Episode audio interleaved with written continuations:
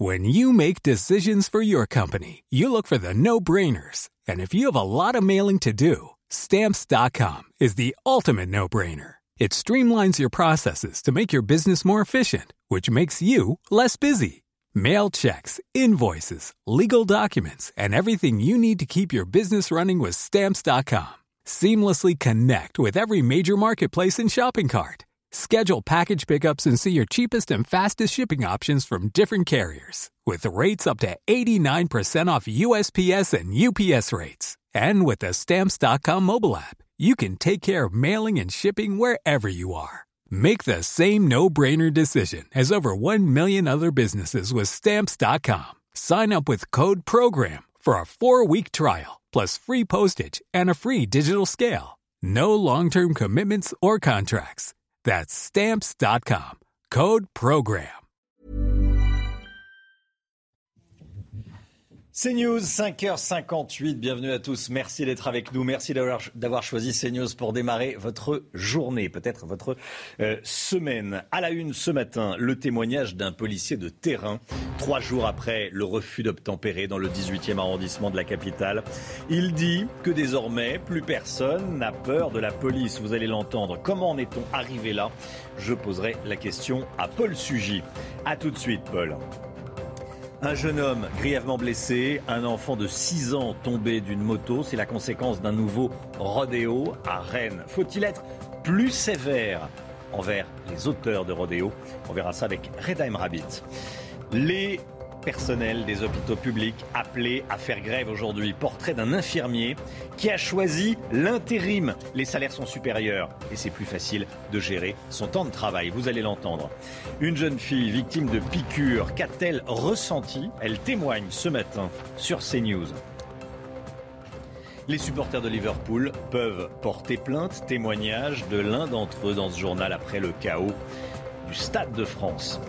Il y a plus de 100 000 seniors de plus de 55 ans inscrits à Pôle emploi. Et si les entreprises faisaient appel à eux et à leur expérience pour régler leurs problèmes de manque de main-d'œuvre, de manque de bras, on verra ça avec Eric de Ritmaten, les seniors, la solution. Eric, dans un instant.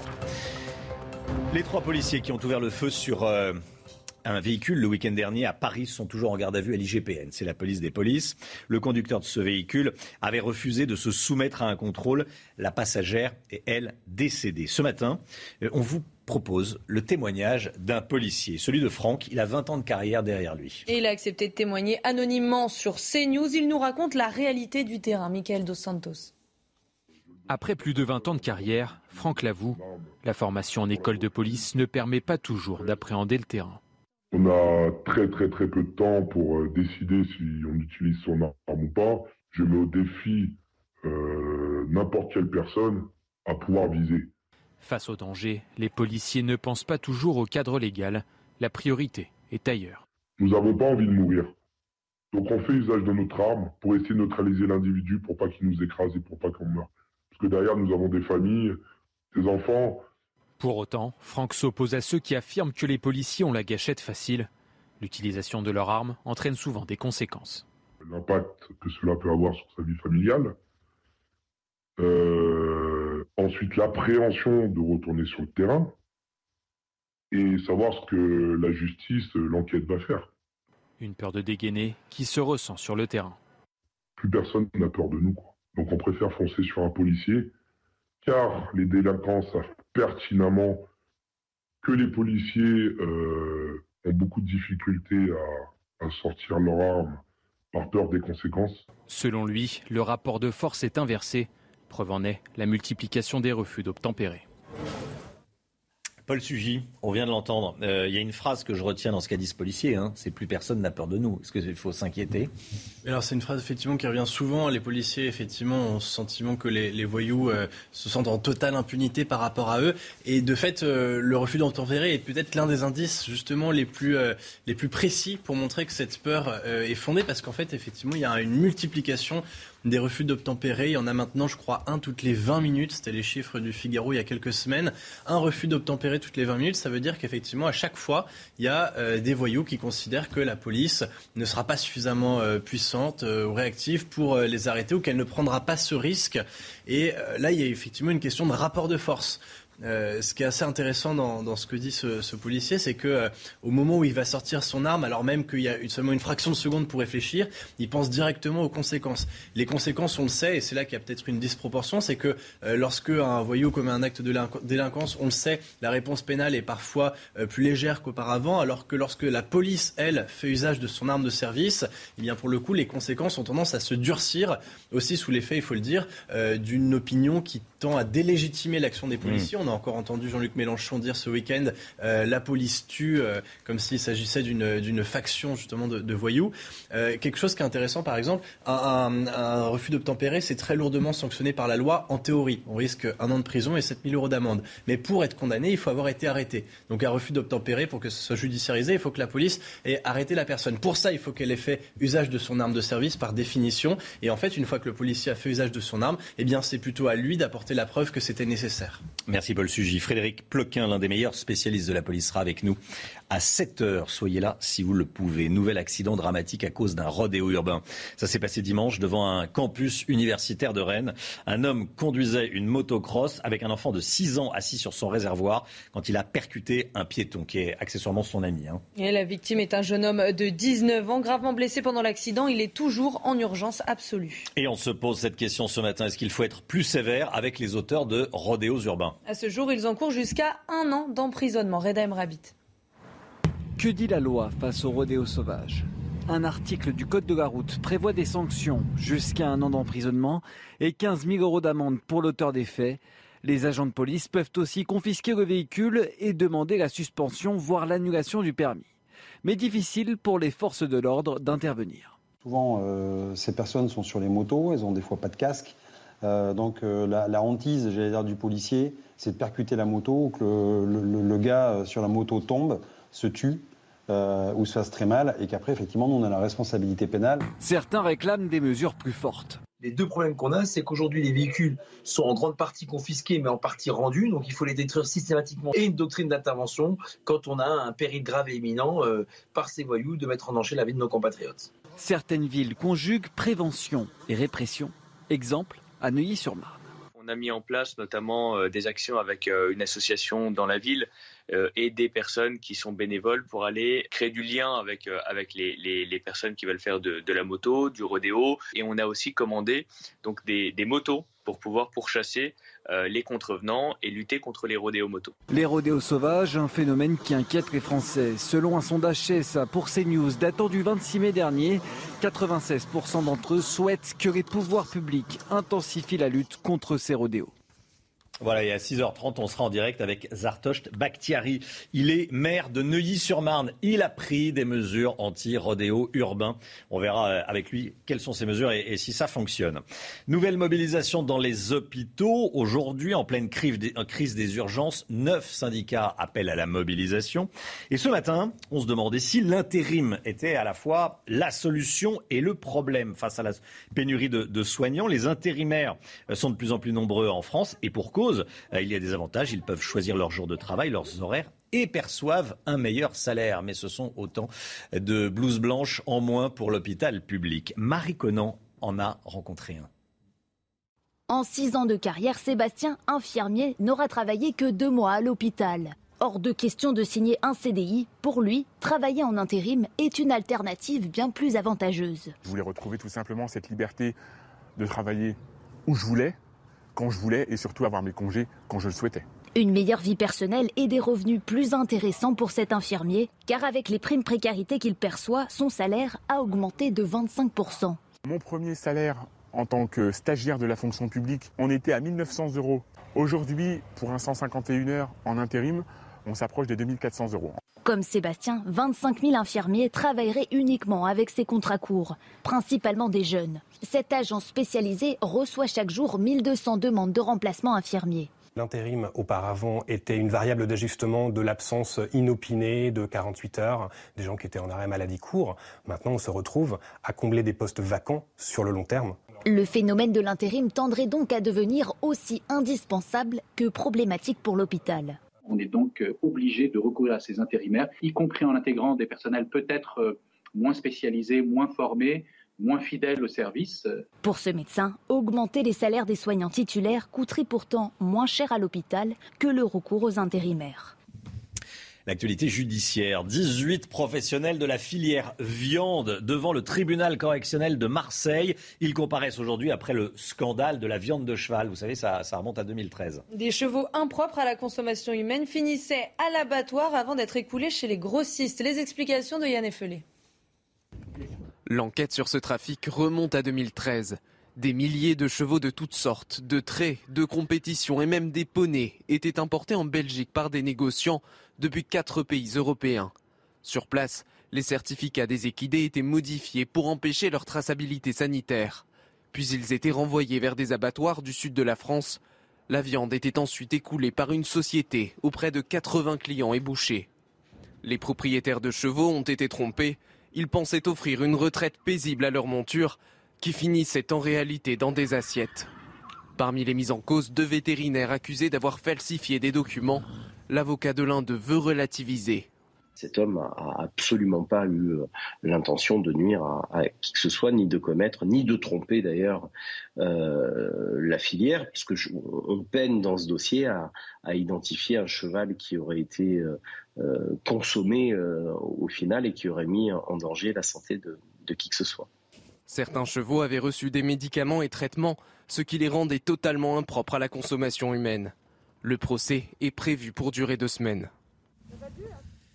Boris Johnson sauve son poste, sauve sa place. Le Premier ministre britannique a remporté euh, le vote de défiance des députés conservateurs. 211 députés conservateurs, donc de son camp, lui, ont renouvelé leur confiance contre 148 qui ont demandé son départ, Chana. Hein. Et oui, on va regarder euh, les unes de ce matin, les unes anglophones. Vous allez les voir. Regardez Métro, The Party is over, Boris, la fête est finie, Boris, ou encore The Guardian. Le Premier ministre s'accroche au pouvoir après un vote humiliant. Voilà, cette fronde qui a été provoquée hein, par le scandale du Partygate. C'est pour ça qu'il euh, il fait allusion aux fêtes, hein, ces fêtes organisées à Downing Street pendant euh, les, confinements. La fête est finie, dit la presse britannique, hein, et le Premier ministre britannique se réjouit d'un résultat convaincant. Écoutez. Je suis reconnaissant envers mes collègues et envers le soutien qu'ils m'ont apporté. Bien sûr, je réalise qu'à présent, il faut se rassembler en tant que gouvernement et en tant que parti politique. C'est une chose que l'on peut faire dès maintenant. Cela nous donne l'opportunité de laisser ce sujet derrière nous, sujet que les médias traitent depuis bien trop longtemps, et de faire notre travail, qui est de se concentrer sur les sujets que le public veut nous voir aborder, et c'est tout ce que nous faisons pour faire avancer le pays. Voilà, Boris Johnson sauve sa place, sauve euh, son poste. L'équipe de France tenue en échec en Croatie, on en parle tout de suite. Sans Benzema, Mbappé et Loris. Les Français concèdent le nul un partout, Chada. Et oui, un partout face à la Croatie hier soir avec 10 changements par rapport au match contre le Danemark. C'est une équipe remaniée qui a été alignée avec plusieurs jeunes titularisés. Didier Deschamps n'est pas complètement satisfait mais retient le positif. Écoutez. Le résultat amène des regrets, même si notre fin de match a été beaucoup moins cohérente que ce qu'on avait fait pendant 80 euh, minutes. En prenant un point sur six, euh, euh, ça ne nous place pas dans la meilleure des, dispositions. On est dans la compétition, on joue tous les matchs pour les gagner avec cet objectif, cet objectif-là. Mais comme je vous l'ai dit aussi, ce sont des matchs de préparation et c'est en prévision de ce qui nous attend. Restez avec nous sur CNews dans un instant, un témoignage, celui d'une jeune fille qui a été piquée. La mystérieuse affaire des piqûres de seringue. Une victime témoigne dans la matinale. A tout de suite. CNews, il est 6h15. Bienvenue à tous. Merci d'être avec nous. Tout d'abord, le point actu, tout ce qu'il faut savoir dans l'actualité. Avec vous, Chana Lousteau. EDF a dû baisser la puissance de l'un de ses réacteurs nucléaires. Il s'agit d'un réacteur de la centrale de Saint-Alban en Isère, en cause le trop faible débit du Rhône, alors que la sécheresse menace la France. De nouvelles mesures pour soulager les agriculteurs. Certaines exploitations agricoles ont été saccagées par la grêle. Parmi les mesures annoncées par le gouvernement, on retrouve l'allègement des charges sociales et l'étalement du remboursement des prêts garantis par l'État. L'homme de 62 ans qui a tiré sur une militaire à Colmar a été mis en examen pour tentative d'homicide volontaire. La jeune femme de 22 ans est toujours hospitalisée dans un état grave. Hier soir, son pronostic vital était toujours engagé. Le parquet a requis le placement du tireur en détention provisoire. On en sait plus sur l'homme qui aurait piqué une vingtaine de personnes le week-end dernier à Toulon. Il a été mis en examen et placé en détention provisoire. Une première depuis euh, le début de cette vague d'agression à la seringue. Quel est le profil de cet individu? Euh, Regardez, d'après nos confrères de Figaro, il a 20 ans, il est sans emploi, connu des services de police, d'origine tunisienne, sans titre de séjour euh, pour rester en France, condamné pour violence conjugale. Il ne peut pas être expulsé parce qu'il a un enfant en France. On va y revenir ce matin. Et ce témoignage qu'on vous diffuse dans, la matinale, celui de Lena, elle a 19 ans. Elle est victime, elle a été victime d'une piqûre sauvage en boîte de nuit, Chana. Hein. Et dès le lendemain, elle a fait une prise de sang, mais aucun produit n'a été détecté. Écoutez, elle témoigne ce matin sur CNews. Du moment où j'ai senti cette piqûre, je suis directement allée aux toilettes avec une amie pour regarder euh, bah, si j'avais été piquée ou pas. Et c'était effectivement une piqûre. J'avais euh, un point rouge sur la fesse. Du coup, un médecin du SMUR m'a rappelé et m'a dit de faire euh, une prise de sang directement euh, le lendemain. Donc, ce que j'ai fait, d'en refaire une dans trois semaines, dans trois mois et dans six mois, parce que souvent c'est pas détectable tout de suite. Ça m'angoisse quand même un peu parce que je me dis qu'ils ont, ils ont pu m'injecter euh, n'importe quoi. Pour l'instant, je peux pas trop le savoir.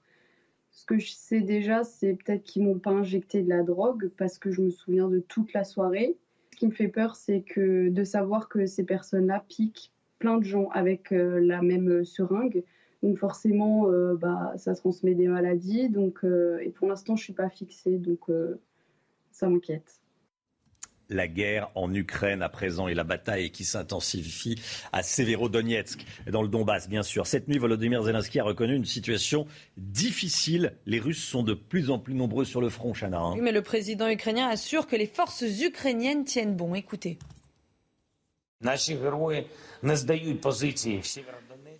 Nos héros tiennent leur position à Severodonetsk. De violents combats de Russes se poursuivent dans la ville. D'autres localités sont les points les plus chauds de la confrontation aujourd'hui. L'armée russe tente d'utiliser des forces supplémentaires en direction du Donbass, mais c'est le 103e jour et le Donbass ukrainien tient bon. Général Clermont avec nous. Euh, mon général, Severodonetsk, c'est la mère des batailles, c'est capital pour la suite du conflit? Ah, C'est une bataille euh, très importante. Euh, et, dans le cas où ça serait un succès russe, hein, ce qui n'est pas garanti, euh, il y aurait trois raisons principales. La première, ça serait le succès de la nouvelle stratégie des Russes, qui est de concentrer les forces sur le Donbass plutôt que d'attaquer par, différents axes. Hein. La deuxième, c'est que ça serait la deuxième ville importante que les Russes prendraient. Ils ont pris Mariupol dans les conditions qu'on connaît. Ils ont pris Kherson sans combat. Ils auraient une ville de 100 000 habitants, dans laquelle il reste 10 000 habitants, qui s'appelle Severodonetsk. Et enfin, ce serait aussi pour euh, les Russes, et, là c'est important dans le rapport de force entre les Russes et les Ukrainiens, la question de, gagner une bataille d'usure, une bataille, la nouvelle bataille, la bataille d'artillerie, la bataille euh, l'intérieur des villes, donc la, bataille, la bataille qui se décide dans les, semaines qui viennent. Alors pourquoi les Russes l'emportent? C'est parce qu'ils ont plus de force. Ils ont deux fois plus de soldats qui assiègent euh, Severodonetsk que les Ukrainiens. Et puis ils ont une puissance de feu extrêmement supérieure en artillerie et en aviation en particulier. L'enjeu des Ukrainiens, c'est euh, à la fois de résister dans, dans, cette ville qui est importante. Il ne faut pas qu'ils la lâchent facilement. Il faut qu'ils essaient de la reprendre. Mais pour ça, ils ont besoin de plus d'armement. Ils n'ont pas assez d'armement. Donc le message vers les Occidentaux, c'est donnez-nous de l'armement. Et enfin, il faut qu'ils évitent de se faire encercler pour ne pas se retrouver dans la situation de Mariupol, dans laquelle euh, non seulement ils perdraient des milliers d'hommes, mais en plus l'ensemble de l'armée ukrainienne se ferait encercler. Donc les enjeux sont importants pour les Russes. Les enjeux sont importants pour les Ukrainiens, mais ce ne n'est pas la dernière ville dont on parlera. C'est la ville euh, aujourd'hui sur laquelle euh, tous les regards sont portés et cette bataille va durer encore plusieurs jours. Merci beaucoup, mon général. Dix jours après les violences du Stade de France, les Anglais ne décolèrent pas. Les supporters de Liverpool sont vent debout contre Gérald Darmanin. Et oui, le ministre de l'Intérieur les avait rendus, mm. je vous le rappelle, en partie responsables des scènes de chaos. Toutes les dernières informations avec notre envoyé spécial, Régine Delfour. Ici à Liverpool, les supporters ne décolèrent pas. Ils réfutent ces accusations qui les comparent à des hooligans sans ticket. Ils nous ont fait part de cette violence dont ils ont été victimes, hein, une violence inouïe, notamment aux abords des tourniquets. Un des supporters nous a dit avoir été coincé. Il a croisé le regard d'un agent du stade en lui demandant son aide. L'agent lui aurait répondu qu'il l'aiderait en échange d'argent, quelque chose qui semble tout à fait sur D'autres nous ont dit euh, qu'on leur avait volé leur ticket. Alors un, billet quand même qui coûte 150 euh, livres. Ils n'ont pas compris non plus l'utilisation massive des gaz lacrymogènes, notamment parce qu'il y avait euh, énormément d'enfants. Ensuite, à la sortie du stade, ils ont eu peur puisqu'il y avait plusieurs bandes de jeunes qui les suivaient et ils n'ont pas compris non plus pourquoi les policiers n'étaient pas là pour les protéger. Alors en rentrant à Liverpool, ils se sont adressés au club de Liverpool. Ils ont témoigné et beaucoup euh, d'ailleurs euh, ont décidé de porter plainte. Voilà, Régine Delfour, envoyée spéciale de CNews à Liverpool. Écoutons à présent le témoignage d'un supporter. Hein. Il était à Saint-Denis pour la finale de la Ligue des Champions. Il réclame des excuses, notamment de la part de l'UEFA. Écoutez. J'attends d'abord des excuses de l'UEFA. Ils se sont excusés, mais ils ont aussi dit qu'on était en retard. Je suis arrivé deux heures avant. Mes amis, trois heures avant. À quel point est-on supposé arriver en avance pour un match de foot? Um, Je veux une enquête indépendante, pas une enquête de l'UFA. Ils sont en partie responsables. Qui voudrait que l'enquête soit menée par des gens responsables du problème? Je veux des excuses du ministère de l'Intérieur et du ministère des Sports qui nous ont accusés. Je veux des excuses de la police. Quand nous avons quitté le stade, il y avait des CRS qui nous ont dirigés vers un tunnel. Et là, partout autour de nous, il y avait des bandes. Ils nous ont livrés aux vrais hooligans. À ce moment-là, les policiers étaient nulle part autour de nous. Ils devaient protéger le public, mais ce soir-là, on avait l'impression qu'ils étaient contre nous.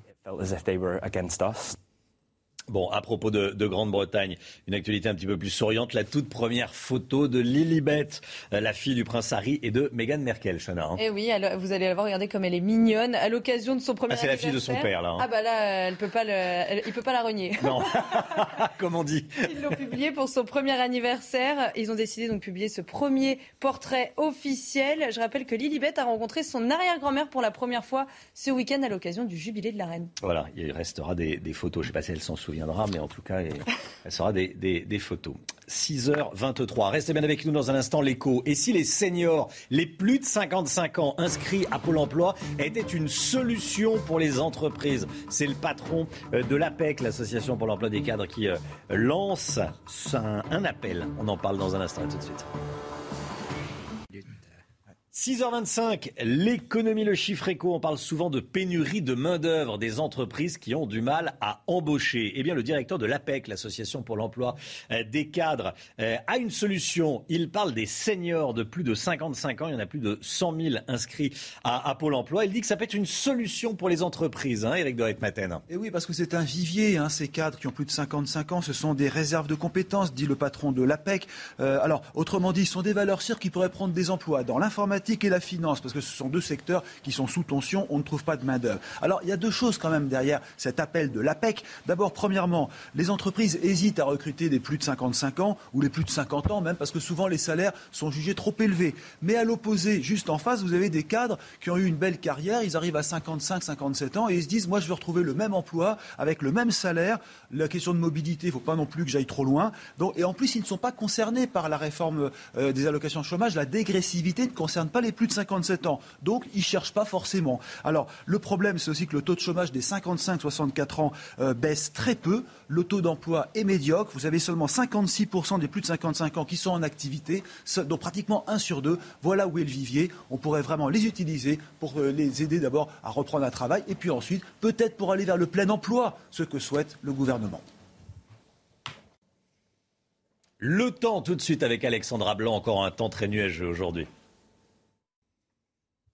Et Alexandra, vous nous emmenez dans l'Aude. Oui, on prend la direction de Trèbes où les orages ont été localement violents hier. Regardez ces images, forte bourrasque de vent, forte pluie également, avec toujours un temps assez instable. Hier, une nouvelle fois sur le Roussillon, ça va s'améliorer aujourd'hui, même si ça ne sera pas forcément le grand beau partout, puisqu'aujourd'hui on va conserver un temps très nuageux, localement quelques averses actuellement entre les Savoies et le Nord-Est, et puis un temps très très brumeux entre le golfe du Lion et euh, le Sud-Ouest. On retrouvera également de belles éclaircies entre la Bretagne et les régions centrales, et puis plein soleil, vous le voyez, autour du golfe du Lion ou encore en allant vers la région PACA et la Corse avec cette petite nouveauté, retour du Mistral et de la Tramontane aujourd'hui. Donc attention au risque d'incendie. Dans l'après-midi, localement, quelques orages attendus sur les frontières de l'Est avec cette perturbation qui va s'évacuer à l'arrière. On a ce qu'on appelle en météo un ciel de traîne avec localement un temps bien nuageux entre le sud-ouest, les régions centrales, le bassin parisien ou encore le nord. Toujours du grand beau temps autour du golfe du Lion avec un petit renforcement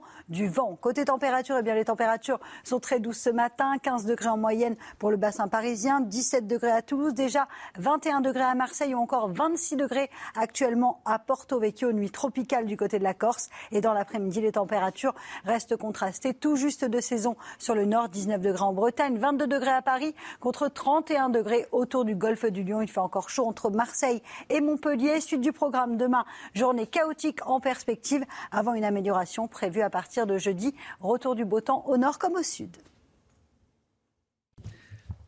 C'est News, il est 6h29. Bienvenue à tous. Merci d'être avec nous. On en sait plus sur l'homme de 20 ans mis en examen, soupçonné d'avoir piqué principalement des femmes avec sa seringue à Toulon ce week-end. Il s'agit d'un Tunisien sans papier, déjà condamné en France. Son portrait à suivre. Rodéo urbain à Rennes, on sera en direct avec le maire de Neuilly-sur-Marne qui a pris des mesures pour lutter contre ce phénomène. Zartos Bakhtiari est avec nous. Bonjour monsieur le maire et à tout de suite. Premier tour des législatives dans moins d'une semaine. Qui va l'emporter Et si la proportionnelle était mise en place, ça donnerait quoi On verra ça avec vous, Paul Sugy. A tout de suite, Paul. La guerre en Ukraine et la pénurie de blé. Des milliers de tonnes sont retenues en Ukraine et cela provoque des tensions sur le marché. Et puis Boris Johnson sauve son poste. Le Premier ministre britannique a remporté le vote de défiance des députés conservateurs. Nous verrons ce que dit la presse anglophone au lendemain de ce vote. On en sait plus sur l'homme qui aurait piqué une vingtaine de personnes le week-end dernier à Toulon, principalement des femmes. Il a été mis en examen et placé en détention provisoire. Et une première depuis le début de cette vague d'agression à la seringue. Alors quel est le profil de cet individu? On voit ça avec Redem Rabbit et Quentin Grébel. Cet homme, le premier suspect mis en examen, a été interpellé dans la nuit de vendredi à samedi à Toulon. Selon le Figaro, il est âgé de 20 ans, sans emploi, L'individu est d'origine tunisienne et ne possède pas de titre de séjour. Il est bien connu des services de police. Récidiviste, il a été condamné en 2020 pour violence conjugale. L'homme possède un casier judiciaire chargé, mais père d'un enfant, il est difficilement expulsable. Il faut savoir qu'il y a des catégories euh, d'étrangers qui sont euh, protégés. Il y a euh, ceux qui sont en France depuis l'âge de 13 ans, ou qui sont en France depuis 20 ans, ou qui sont marié depuis 4 ans avec un ressortissant français, ou alors père euh, d'un enfant euh, français. Et cela bénéficie d'une protection euh, relative. Ils sont très difficilement expulsables. Reconnu par deux femmes qui auraient tenté de piquer durant la soirée, l'homme n'y est fait. Il a été placé en détention provisoire et mis en examen pour violence aggravée par deux circonstances, armes et préméditation. Il risque jusqu'à 5 ans d'emprisonnement. Les trois policiers qui ont ouvert le feu sur un véhicule le week-end dernier à Paris euh, sont toujours en garde à vue à l'IGPN, la police des polices. Le conducteur du véhicule avait refusé de se soumettre à un contrôle. La passagère est décédée, L'avocat de ces policiers, maître Laurent Franck Liénard, était l'invité de Laurence Ferrari hier sur CNews dans Punchline. Écoutez, il raconte la version de ses clients. Il raconte qu'ils ont euh, essayé d'arrêter euh, une voiture qui prenait qui a refusé de s'arrêter une première fois et qui ensuite prenait tous les risques, mettait en danger la vie des passants. Ils se sont approchés pour tenter d'interpeller euh, le conducteur et le conducteur a redémarré sur eux, euh, comme c'est le cas extrêmement souvent. Vous savez, nous, à notre cabinet, nous avons beaucoup, beaucoup de policiers, de gendarmes blessés gravement. Euh, nous en avons plusieurs qui ont été tués sur des refus d'obtempérer. Aujourd'hui, rouler sur un policier, ça fait ni chaud ni froid une certaine partie de la délinquance. Voilà, et si vous le pouvez, si vous le pouvez, rester avec nous euh, jusqu'à 7 heures. Vous entendrez ce, témoignage édifiant euh, d'un policier. Euh, on se demande ce matin, dans quelles circonstances un policier a-t-il le droit de faire usage de son arme? Alors concrètement, que dit la loi? On voit ça avec Michael Dos Santos. L'usage des armes à feu par les forces de l'ordre a été modifié avec une loi de février 2017, quelques mois après l'attaque contre une patrouille à Viry-Châtillon. Désormais, d'après l'article L435-1 du Code de la sécurité intérieure, policiers et gendarmes peuvent utiliser leur arme à feu en cas de nécessité absolue et de manière strictement proportionnée. Ils doivent le faire dans l'exercice de leurs fonctions avec leurs uniformes ou leurs insignes extérieurs. Selon le même texte, l'usage de l'arme à feu est possible dans certains cas de figure. En premier lieu, je dirais la situation classique de légitime défense lorsqu'il y a une atteinte à leur vie ou à l'intégrité physique soit euh, des policiers, soit euh, d'autrui. Un autre cas spécifique, c'est de devoir euh, arrêter par l'usage des armes, immobiliser des véhicules dont les conducteurs ou les occupants sont susceptibles d'entraîner dans leur fuite ben, soit des atteintes à la vie ou à l'intégrité physique des policiers eux-mêmes, ou d'autrui tout simplement. Selon le dernier rapport de l'IGPN, la police a tiré 283 fois, plus de la moitié sur des véhicules en fuite un chiffre en baisse par rapport aux années précédentes les deux professeurs qui ont aspergé Jean-Michel Blanquer avec de la chantilly à Montargis ce week-end dans le Loiret justifient leur violence, comme si on pouvait justifier de la violence euh, physique. Ils le font sur euh, les réseaux sociaux. Ils justifient cette violence physique euh, par la violence que eux subiraient quotidiennement au sein de l'éducation nationale. Ce sont deux professeurs, l'un a 51 ans, l'autre 57 ans. Ils comparaîtront le 4 juillet au tribunal judiciaire de Montargis. Il risque trois ans d'emprisonnement. Nouvel accident dramatique à cause d'un rodéo, urbain. Hein. Ça s'est passé dimanche devant un un campus universitaire de Rennes. Un homme conduisait une motocross avec un enfant de 6 ans sur le réservoir quand il a percuté un piéton qui, accessoirement, est un de ses amis. La victime est un jeune homme de 19 ans, gravement blessé pendant l'accident. Il est toujours en urgence absolue. Reportage signé Jean-Michel Decaze. La petite place du campus de Rennes a retrouvé son calme. Les pilotes d'une quinzaine de deux roues s'amusaient à se croiser le plus près possible. Au sol, témoins du rodéo, des traces de pneus et des taches de sang. La plus importante appartient à la victime, un jeune homme de 19 ans percuté par une moto. Les témoins ont été choqués par la violence de l'accident. Il avait un sacré trou dans la tête. Ouais, il saignait des yeux, saignait des oreilles, de la bouche et tout ça. Je pense qu'il a dû voltiger à une certaine hauteur. Par une moto? Oui, pas le motocross. Selon les personnes qui ont donné l'alerte, les opérations de réanimation ont été longues sur place. La victime a subi un traumatisme crânien et un arrêt cardio-respiratoire. Quant au pilote de la moto à l'origine de l'accident, il s'est cassé la jambe. Il conduisait avec un enfant de 6 ans assis sur le réservoir. L'enfant a été légèrement blessé.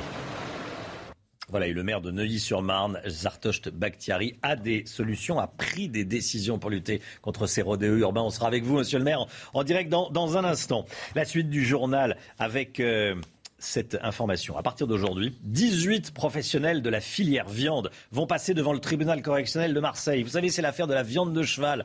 Ils comparaissent aujourd'hui, après ce, ce, scandale, des chevaux impropres à la consommation humaine finissaient à l'abattoir. Ils étaient ensuite envoyés vers des grossistes qui redistribuaient. Alors comme tous les matins, on vous consulte dans la matinale. Ce matin, on vous pose cette question après les nombreux scandales alimentaires de ces derniers mois. Est-ce que vous avez encore confiance? Écoutez vos réponses, c'est votre avis. Honnêtement, j'ai pas confiance justement. Euh, voilà, euh, au niveau des règles sanitaires, est-ce qu'ils respectent tout ça euh, Donc, alors, j'ai pas très confiance. Moi, je, je, préfère le bio et faire attention euh, à la provenance. J'ai plus un régime qui, euh, qui est un peu plus végétarien, même si je mange de la viande de temps en temps, mais je mange moins de produits transformés par l'homme. Je, fais la cuisine moi-même, je commande pas ou euh, je n'achète pas des plats tout faits. Quoi. On a beaucoup famille, dans la famille des agriculteurs, donc on essaye de privilégier la filière courte et d'avoir des produits au maximum locaux et dont on est peut-être plus sûr de ce qu'il y a dedans. Est-ce que Moscou vole du blé ukrainien pour le vendre à son propre profit? C'est une hypothèse crédible pour Washington. Depuis le début de l'invasion russe, 25 millions de tonnes de céréales euh, ukrainiennes sont bloquées. Euh, des exportations, pas d'exportations, elles sont bloquées. Un chiffre qui pourrait tripler d'ici la fin de l'automne, selon Volodymyr Zelensky. Cette situation fait craindre d'importantes crises alimentaires, notamment en Afrique. Écoutez ce qu'a dit cette nuit le chef de la diplomatie américaine, Anthony Blinken. Il existe des informations crédibles selon lesquelles la Russie pille les exportations de grains ukrainiennes pour leur profit. La Russie bloque aussi ses propres exportations, c'est un acte délibéré. Nous savons que le président Poutine empêche la nourriture d'être exportée et utilise sa machine de propagande agressive pour renvoyer la responsabilité. Il espère que le monde va céder et abandonner les sanctions. En d'autres termes, il s'agit de chantage. Boris Johnson sauve son poste. Le Premier ministre britannique a remporté le vote de défiance des députés conservateurs, hein, des députés de son camp. 211 lui ont renouvelé leur confiance contre 148 qui ont demandé son départ. Cette fronde a été provoquée par le scandale du Partygate, ces fêtes organisées à Downing Street pendant les, confinements. Hein. Alors on va regarder ce que dit la presse anglophone ce matin, vous vous en doutez. Elle titre toute dessus La fête est finie, Boris, pour la une de métro en référence au Partygate évidemment. The Guardian qui dit le Premier ministre s'accroche au pouvoir après un vote humiliant. Et enfin, le Daily Star continue Pinocchio. La Covid-19 semble avoir disparu de notre quotidien. Plus de masques, plus de passes sanitaires et pourtant le virus circule toujours. Hein. Et les saisons jouent un rôle important dans la propagation du virus. Le Covid pourrait donc bientôt devenir un virus saisonnier. Les explications de Léo Marcheguet. Et si la Covid-19 était en passe de devenir un virus saisonnier? Selon Santé publique France, les chiffres publiés font état d'une hausse de 25% des cas positifs sur la dernière semaine. Alors, la récente hausse des cas s'explique par l'émergence de deux nouveaux variants qui s'appellent BA4 et BA5. Et ces variants qui viennent aussi d'Afrique du Sud sont à la fois plus contagieux et résistent aussi, en tout cas pour les formes mineures, au vaccin. Pour les spécialistes, la levée du port du masque dans les transports joue un rôle majeur dans la prolifération du virus. Plus contagieux à l'approche de l'hiver, les nouveaux variants font craindre une circulation plus régulière, sans pour autant provoquer de formes graves. On sait que la saison froide, la saison hivernale favorise la reprise de, la transmission de ces virus et éventuellement la survenue d'épidémies hivernales. Donc euh, voilà, lorsque on aura franchi euh, l'étape de l'hiver euh, 2022-2023, on pourra affirmer que le virus, que le coronavirus est devenu saisonnier. Les médecins espèrent une meilleure anticipation des laboratoires dans la fabrication des nouveaux vaccins, avec un objectif, élargir la protection des personnes les plus à risque. Voilà la Covid en train de devenir un virus euh, saisonnier. Le sport et l'équipe de France qui n'y arrivent toujours pas. On en parle tout de suite la France qui n'y arrive pas. Malgré le retour de Didier Deschamps sur le banc, les Bleus ont été tenus en échec en Croatie, un partout. Hein. Et cela avait pourtant bien commencé pour les Bleus avec l'ouverture du score d'Adrien Rabiot. Mais comme contre le Danemark, les Français se sont fait rejoindre en fin de match sur penalty. Une réaction des Bleus sera attendue vendredi en Autriche pour leur troisième match.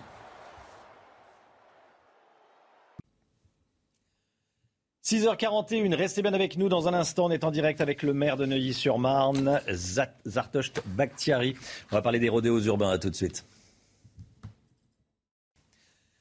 C'est en moins le quart. Bon réveil à tous. Bon courage si vous partez travailler. Le point actu, le point info. Tout de suite, Chanel Housteau. Nouvelle mobilisation dans les hôpitaux en pleine crise des urgences. Neuf syndicats et collectifs hospitaliers appellent à réagir. Ils réclament des hausses de salaire et d'effectifs. Des rassemblements sont prévus toute la journée dans 50 villes de France. À Paris, les manifestants sont attendus devant le ministère de la Santé à partir de 13h30.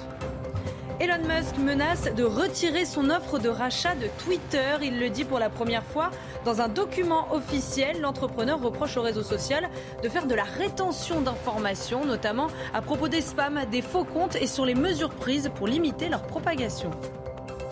Les États-Unis ordonnent la saisie de deux avions de Roman Abramovich. Ces avions auraient été utilisés en violation des sanctions prises contre la Russie. L'oligarque russe les aurait fait voler en territoire russe. L'un de ces avions est l'un des avions privés les plus chers du monde, d'une valeur de 350 millions de dollars.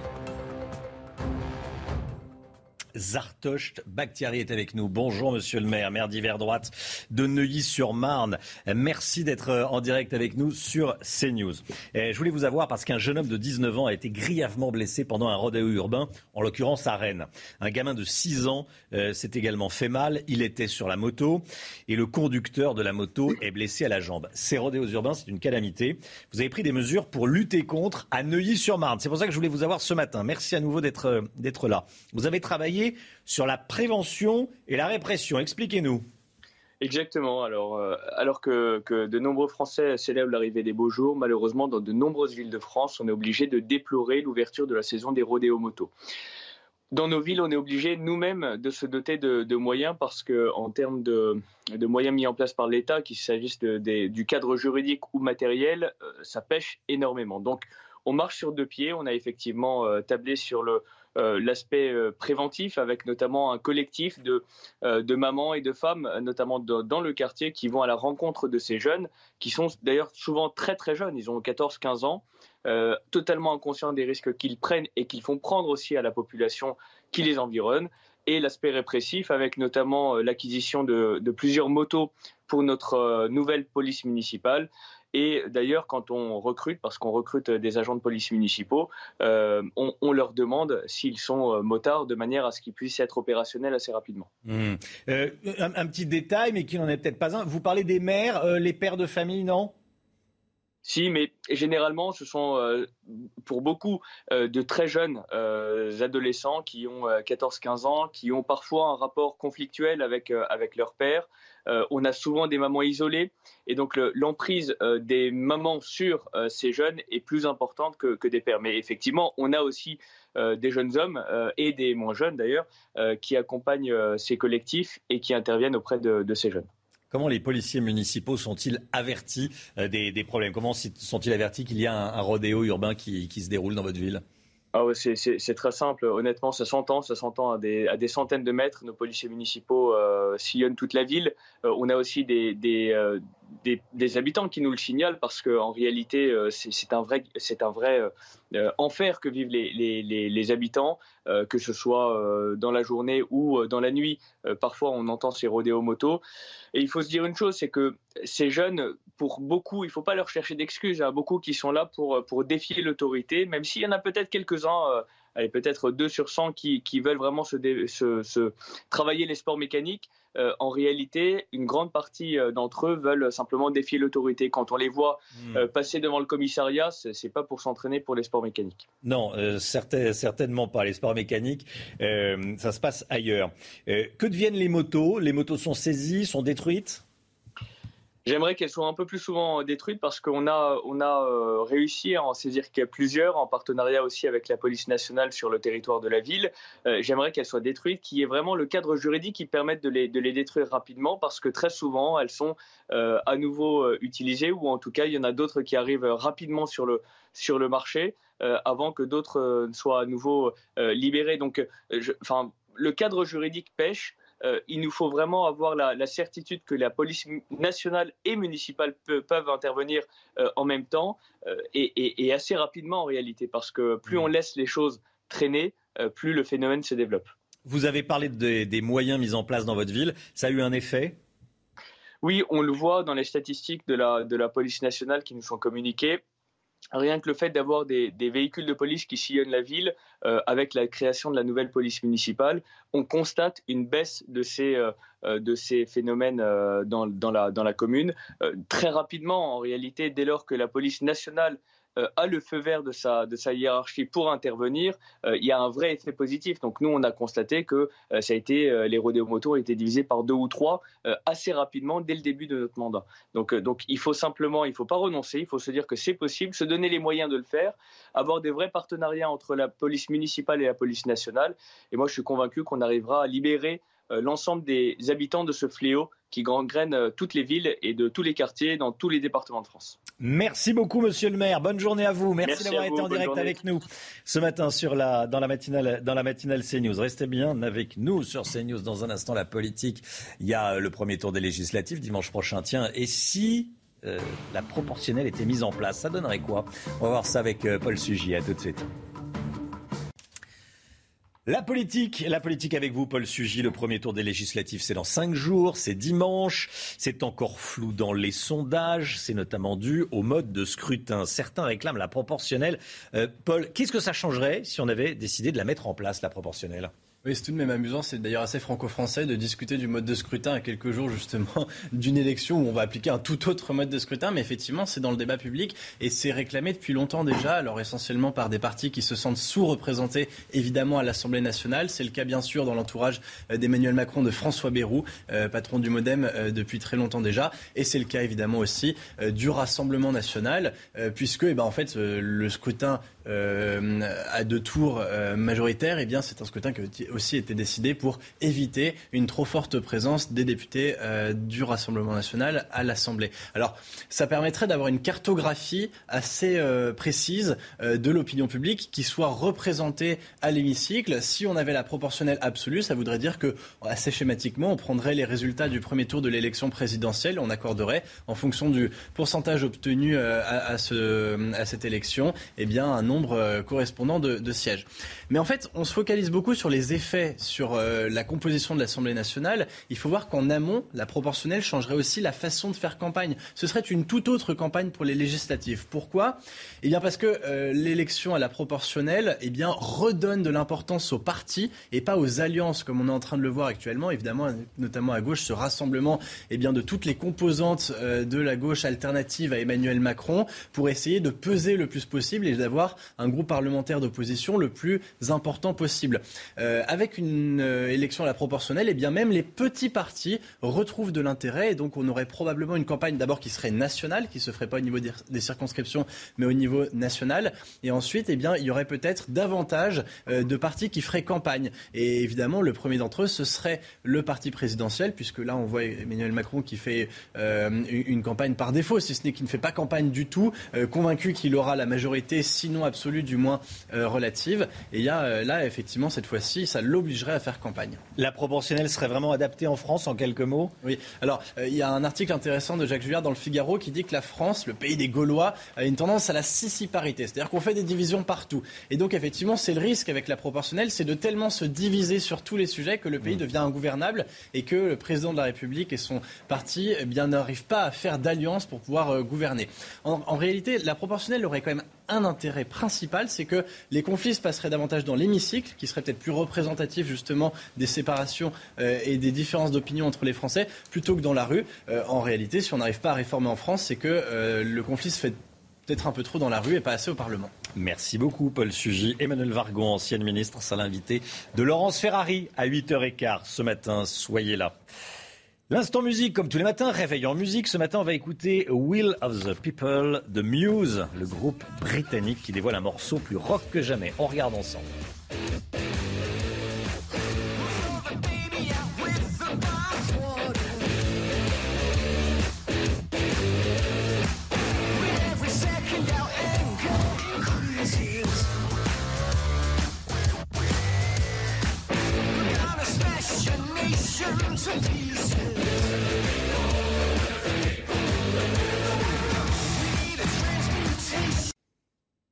Le temps avec vous, Alexandra Blanc. Qu'est-ce que vous nous prévoyez pour aujourd'hui? Eh bien, un temps bien nuageux sur les, trois, sur les trois quarts euh, du pays. C'est d'ailleurs actuellement le cas euh, du côté de la Bolle. Ces images précisent à seulement euh, quelques minutes. On ne voit pas beaucoup le soleil, hein, notamment entre le nord-ouest et les régions du nord. Et actuellement, quelques gouttes de pluie sont annoncées sur le bassin parisien. Alors, au programme ce matin, un temps très nuageux. On retrouve également des nuages en allant vers le sud-ouest. Localement, quelques averses, je vous le disais, entre le bassin parisien, le nord ou encore le Jura et le Doubs, avec donc cette perturbation qui a tendance à s'évacuer.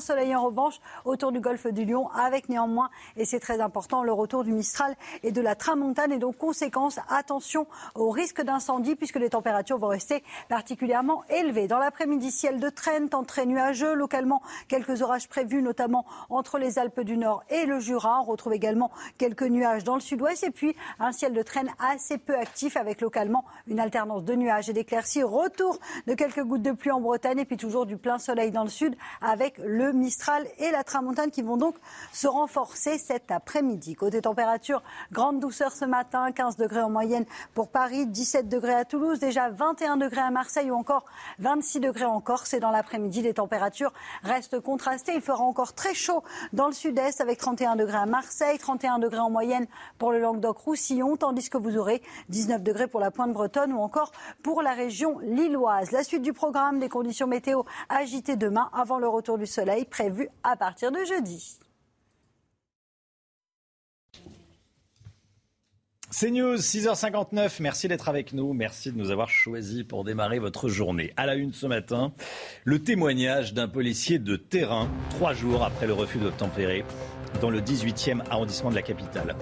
Que dit-il? Il dit que désormais, plus personne n'a peur de la police. Vous allez l'entendre. Comment en est-on arrivé là? On va voir ça dans le journal. Un jeune homme grièvement blessé, un enfant de 6 ans tombé de la moto, c'est la conséquence d'un nouveau rodéo urbain. À Rennes, faut-il être plus sévère? La réponse dans un instant. Les personnels des hôpitaux publics appelés à faire grève aujourd'hui. Portrait d'un infirmier qui a choisi l'intérim. Les salaires sont supérieurs et c'est plus facile de gérer son temps de travail. Vous verrez. Il y a plus de 100 000 seniors de plus de 55 ans inscrits à Pôle emploi et si les entreprises faisaient appel à eux et à leur expérience pour régler leurs problèmes de manque de bras, on verra ça avec Eric de Ritmaten. Et puis la voiture, le Parlement européen va se pencher à partir d'aujourd'hui sur l'avenir des véhicules essence et diesel qui pourraient être interdits dès 2035. On verra ça avec Pierre Chasseret. Les trois policiers qui ont ouvert le feu sur un véhicule le week-end dernier à Paris sont toujours en garde à vue dans les locaux de la police des polices. Le conducteur du véhicule avait refusé de se soumettre à un contrôle.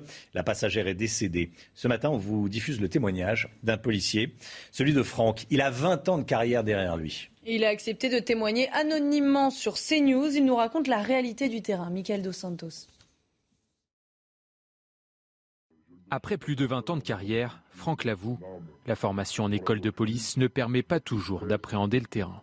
On a très très très peu de temps pour euh, décider si on utilise son arme ou pas. Je mets au défi euh, n'importe quelle personne à pouvoir viser.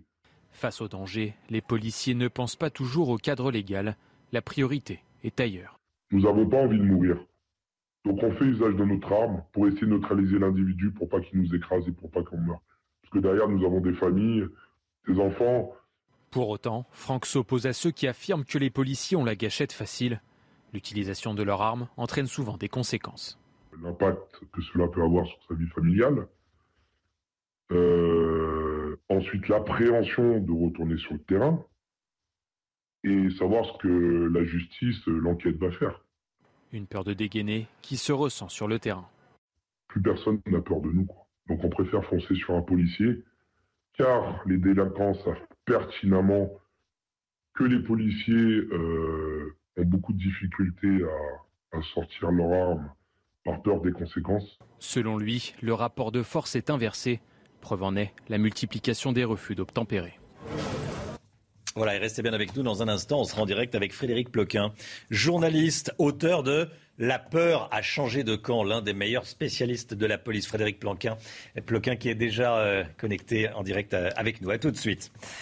Nouvel accident dramatique, hein, je vous le disais dans les titres, à cause d'un rodéo urbain. Ça s'est passé à Rennes, Chana. Oui, ça s'est passé dimanche. Un homme conduisait une motocross avec un enfant de 6 ans assis sur son réservoir quand il a percuté un piéton qui accessoirement était l'un de ses amis. La victime est un jeune homme de 19 ans, gravement blessé pendant l'accident. Il est toujours en urgence absolue. Dans l'actualité également, cette nouvelle mobilisation dans les hôpitaux. En pleine crise des urgences, neuf syndicats et collectifs hospitaliers appellent à réagir. Et ce matin, on se demande, et si l'intérim était à la fois le problème et la solution face à la pénurie de soignants Les intérimaires qui sont de plus en plus nombreux en France, Chana. Et pour cause, il y a beaucoup d'avantages. Ils peuvent choisir leur jour de travail, leurs horaires et perçoivent un meilleur salaire. Mais problème, ce sont autant de blouses blanches en moins à l'hôpital. Marie Conan.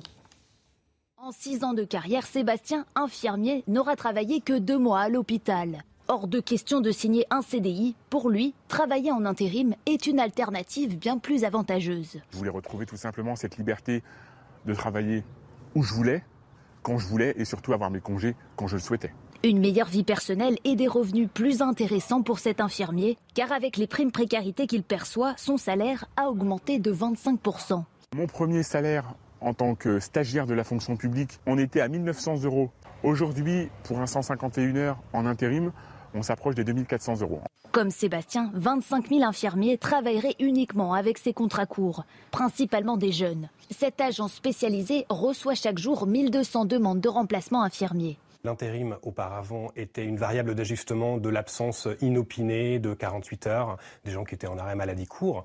Maintenant, on se retrouve à combler des postes vacants sur le long terme. Le phénomène de l'intérim tendrait donc à devenir aussi indispensable que problématique pour l'hôpital. On est donc euh, obligé de recourir à ces intérimaires, y compris en intégrant des personnels peut-être euh, moins spécialisés, moins formés, moins fidèles au service.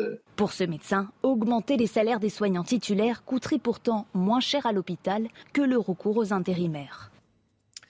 La guerre en Ukraine et la bataille qui s'intensifie à Severodonetsk dans le Donbass. Cette nuit, le président ukrainien a reconnu une situation difficile euh, sur le terrain. Les Russes sont de plus en plus nombreux sur le front, euh, mais Volodymyr Zelensky euh, assure que les forces ukrainiennes tiennent bon et qu'elles n'abandonneront pas. Général Clermont avec nous.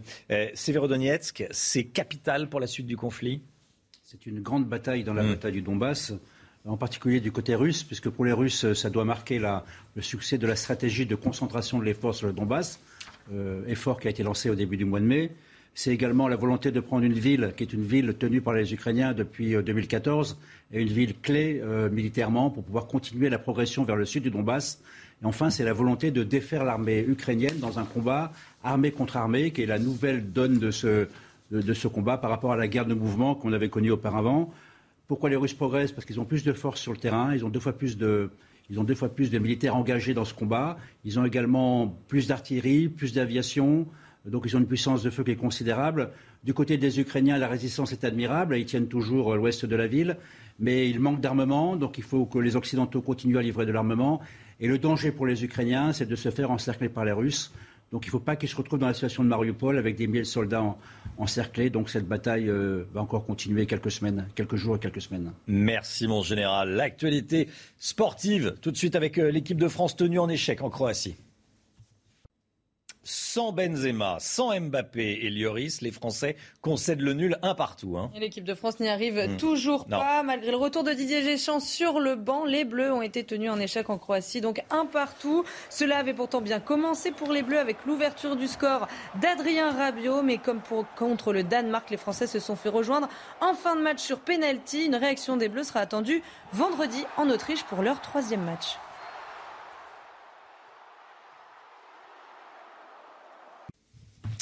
CNews, restez bien avec nous. La police ne fait plus peur, dit ce policier qui, témoigne anonymement dans la matinale de, de CNews ce matin. Frédéric Ploquin, journaliste, auteur du livre La peur a changé de camp, avec nous dans un instant. A tout de suite.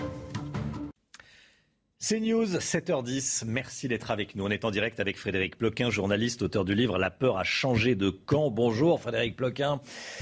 Merci d'être avec nous. Euh, vous êtes un des meilleurs spécialistes de la police. C'est pour ça que je voulais vous avoir ce matin. On a le sentiment que le travail des policiers est de plus en plus difficile sur le terrain, qu'ils ont des moyens d'enquête importants pour les gros dossiers, des moyens techniques, mais qu'ils ont du mal à gérer la délinquance du quotidien. Est-ce que euh, c'est votre avis également? Bah, Déjà, ce qu'on peut constater là à travers les différentes affaires récentes, c'est que la peur, euh, pas la peur, le risque, le danger a changé de nature.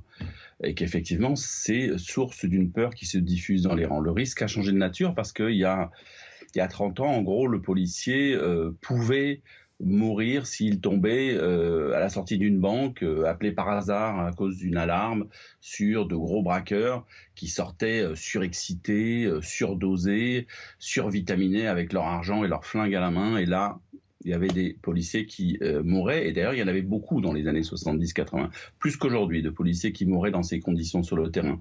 Le danger a changé de nature parce qu'aujourd'hui, en fait, il ne vient plus de ces gros gangsters, il vient justement, il s'est diffusé dans la société, il vient de petits délinquants, euh, plus dangereux parce que moins aguerris, contrôlant, contrôlant nettement moins leurs moyens. Et là, à chaque fois je ne sais pas si vous avez constaté, à chaque fois qu'il y a ces fameux refus d'obtempérer, en fait, c'est quoi? On a des gardiens de la paix qui font leur métier, c'est-à-dire qu'ils se promènent, enfin ils se promènent, ils circulent, ils patrouillent euh, dans la rue, ils voient une voiture qui leur paraît suspecte, donc ils font leur métier. Quand on voit une voiture suspecte, le boulot c'est d'aller voir ce qui se passe à l'intérieur. Et là, euh, on, tombe, ils tombent sur des conducteurs qui refusent effectivement, euh, en gros, de, s'arrêter, d'immobiliser leur véhicule, de présenter leurs papiers, de rentrer dans ce processus, dans ce processus-là. Donc, est-ce que c'est que euh, ces, jeunes n'ont plus peur, sans doute. Il y a une part, euh, on va dire, euh, il y a une part de vérité quand on dit cela, mais il y a aussi le fait qu'on a affaire à des personnes qui sont souvent soit suralcoolisées, mmh. soit droguées, défoncées, et qui n'ont pas forcément, on va dire, tous leurs esprits à ce moment-là, et qui, sont, qui ne sont pas en règle qui ne sont pas en règle, parce qu'ils n'ont pas leur permis de conduire, parce qu'ils ont bu euh, beaucoup trop euh, qu'il ne faudrait pour conduire, et qui euh, refusent de se soumettre à l'injonction policière. En gros, quand on vous demande vos papiers, j'imagine que vous, vous les donneriez immédiatement, moi aussi personnellement. Ça m'est arrivé pas plus tard qu'à 48 heures, effectivement, je vous confirme, que je les donne. Mieux à partir de là, effectivement, il y a cette mise en danger. Maintenant, entre le, le refus d'obtempérer et le fait de, de, foncer délibérément sur la police, ce qui est dit là par les policiers qui sont euh, en garde à vue aujourd'hui dans, dans l'affaire en tout cas qui s'est déroulée euh, rue Custine à Paris, euh, il y, a une marge parce que. Mais Frédéric Ploquin, il y, y, a ce témoignage là de ce policier qu'on entend ce matin, excellent témoignage dans, dans, dans, la matinale de CNews recueilli par la rédaction de CNews. il dit on fait de moins en moins peur, on ne fait plus peur. En fait, il dit la police ne fait plus peur. Comment on en est arrivé là? Bah, Il y, a, quelque chose qui a, qui a, changé la, donne, c'est effectivement ce qui euh, euh, toute une génération qui a grandi euh, dans voilà dans, dans, dans, les quartiers, dans des quartiers difficiles, dans les cités, et qui en gros a, a, grandi en ayant en s'accoutumant au fait non pas de ne pas craindre les policiers, mais de les agresser. C'est-à-dire que là, on a effectivement des témoignages que je recueille depuis 20, 20 ans, en gros, où on a des policiers qui sont euh, qui ont grandi dans le métier euh, avec avec cette idée que dans certains secteurs, ils se faisaient systématiquement au départ au départ caillassés. Et puis aujourd'hui, on en arrive du caillassage petit à petit, on est, on est passé à, à l'atteinte à la vie. Donc ce que vous nous dites, c'est que ça vient des cités. Mmh le changement, la bascule il y, a deux choses. Il y a effectivement le danger, le, vrai danger. Il a grandi petit à petit avec des générations de euh, voilà de, jeunes qui, dès l'âge de 12-13 ans, ont appris euh, à, attaquer. On va dire non, non seulement à fuir, parce qu'il s'agit plus là de fuir la police, mais de lui tendre de des guet-apens réguliers, de l'attaquer, etc. Mais il y a autre chose qui a changé la donne aussi dans la rue à Paris, il faut quand même le rappeler, c'est la vague d'attentats de, de, 2015. Je rappelle que la loi actuelle qui régit la manière dont doivent euh, réagir les policiers en cas de menace, elle date de, 2017.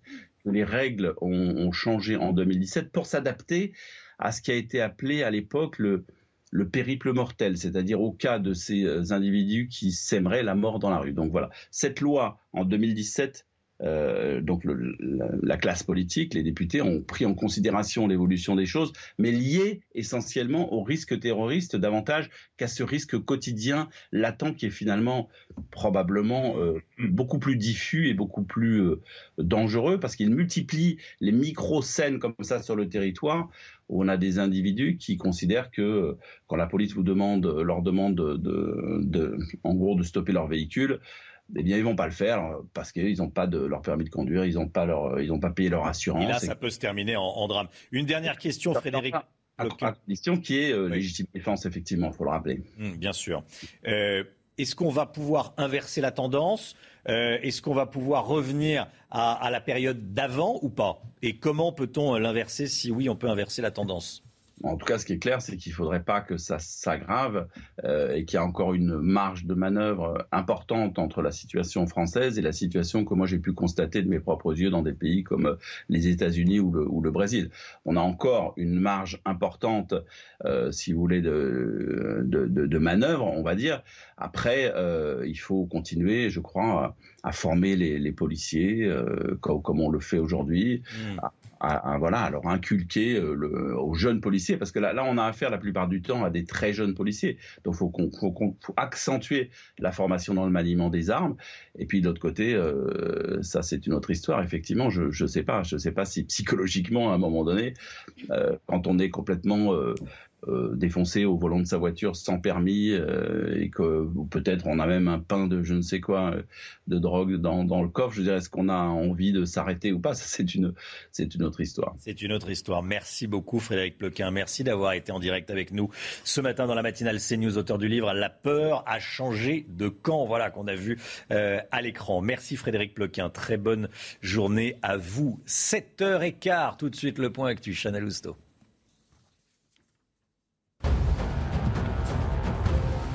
EDF a dû baisser la puissance de l'un de ses réacteurs nucléaires. Il s'agit d'un réacteur de la centrale de Saint-Alban en Isère, en cause le trop faible débit du Rhône alors que la sécheresse menace la France. De nouvelles mesures pour soulager les agriculteurs. Certaines exploitations agricoles ont été saccagées par la grêle. Parmi les mesures annoncées par le gouvernement, on retrouve l'allègement des charges sociales et l'étalement du remboursement des prêts garantis par l'État. L'homme de 62 ans qui a tiré sur une militaire à Colmar a été mis en examen pour tentative d'homicide volontaire. La jeune femme de 22 ans est toujours hospitalisée dans un état grave. Hier soir, son pronostic vital était toujours engagé. Le parquet a requis le placement du tireur en détention provisoire. Dix jours, dix jours après les violences au Stade de France, après le chaos qui a régné au Stade de France, la colère ne retombe pas en Angleterre. Les supporters de Liverpool sont vent debout contre notre ministre de l'Intérieur, Gérald Darmanin. Gérald Darmanin qui les avait rendus en partie responsables du chaos euh, du Stade de France. Les supporters anglais lui réclament des excuses. Redem Rabbit. Dix jours après, le traumatisme est toujours aussi fort pour les supporters de Liverpool. Désormais, les fans du club anglais et du club espagnol du Real Madrid pourront porter plainte et raconter leurs expériences. Une expérience vécue par Craig Annan, vice-président d'une association de supporters qui n'est pas prêt d'oublier cette finale.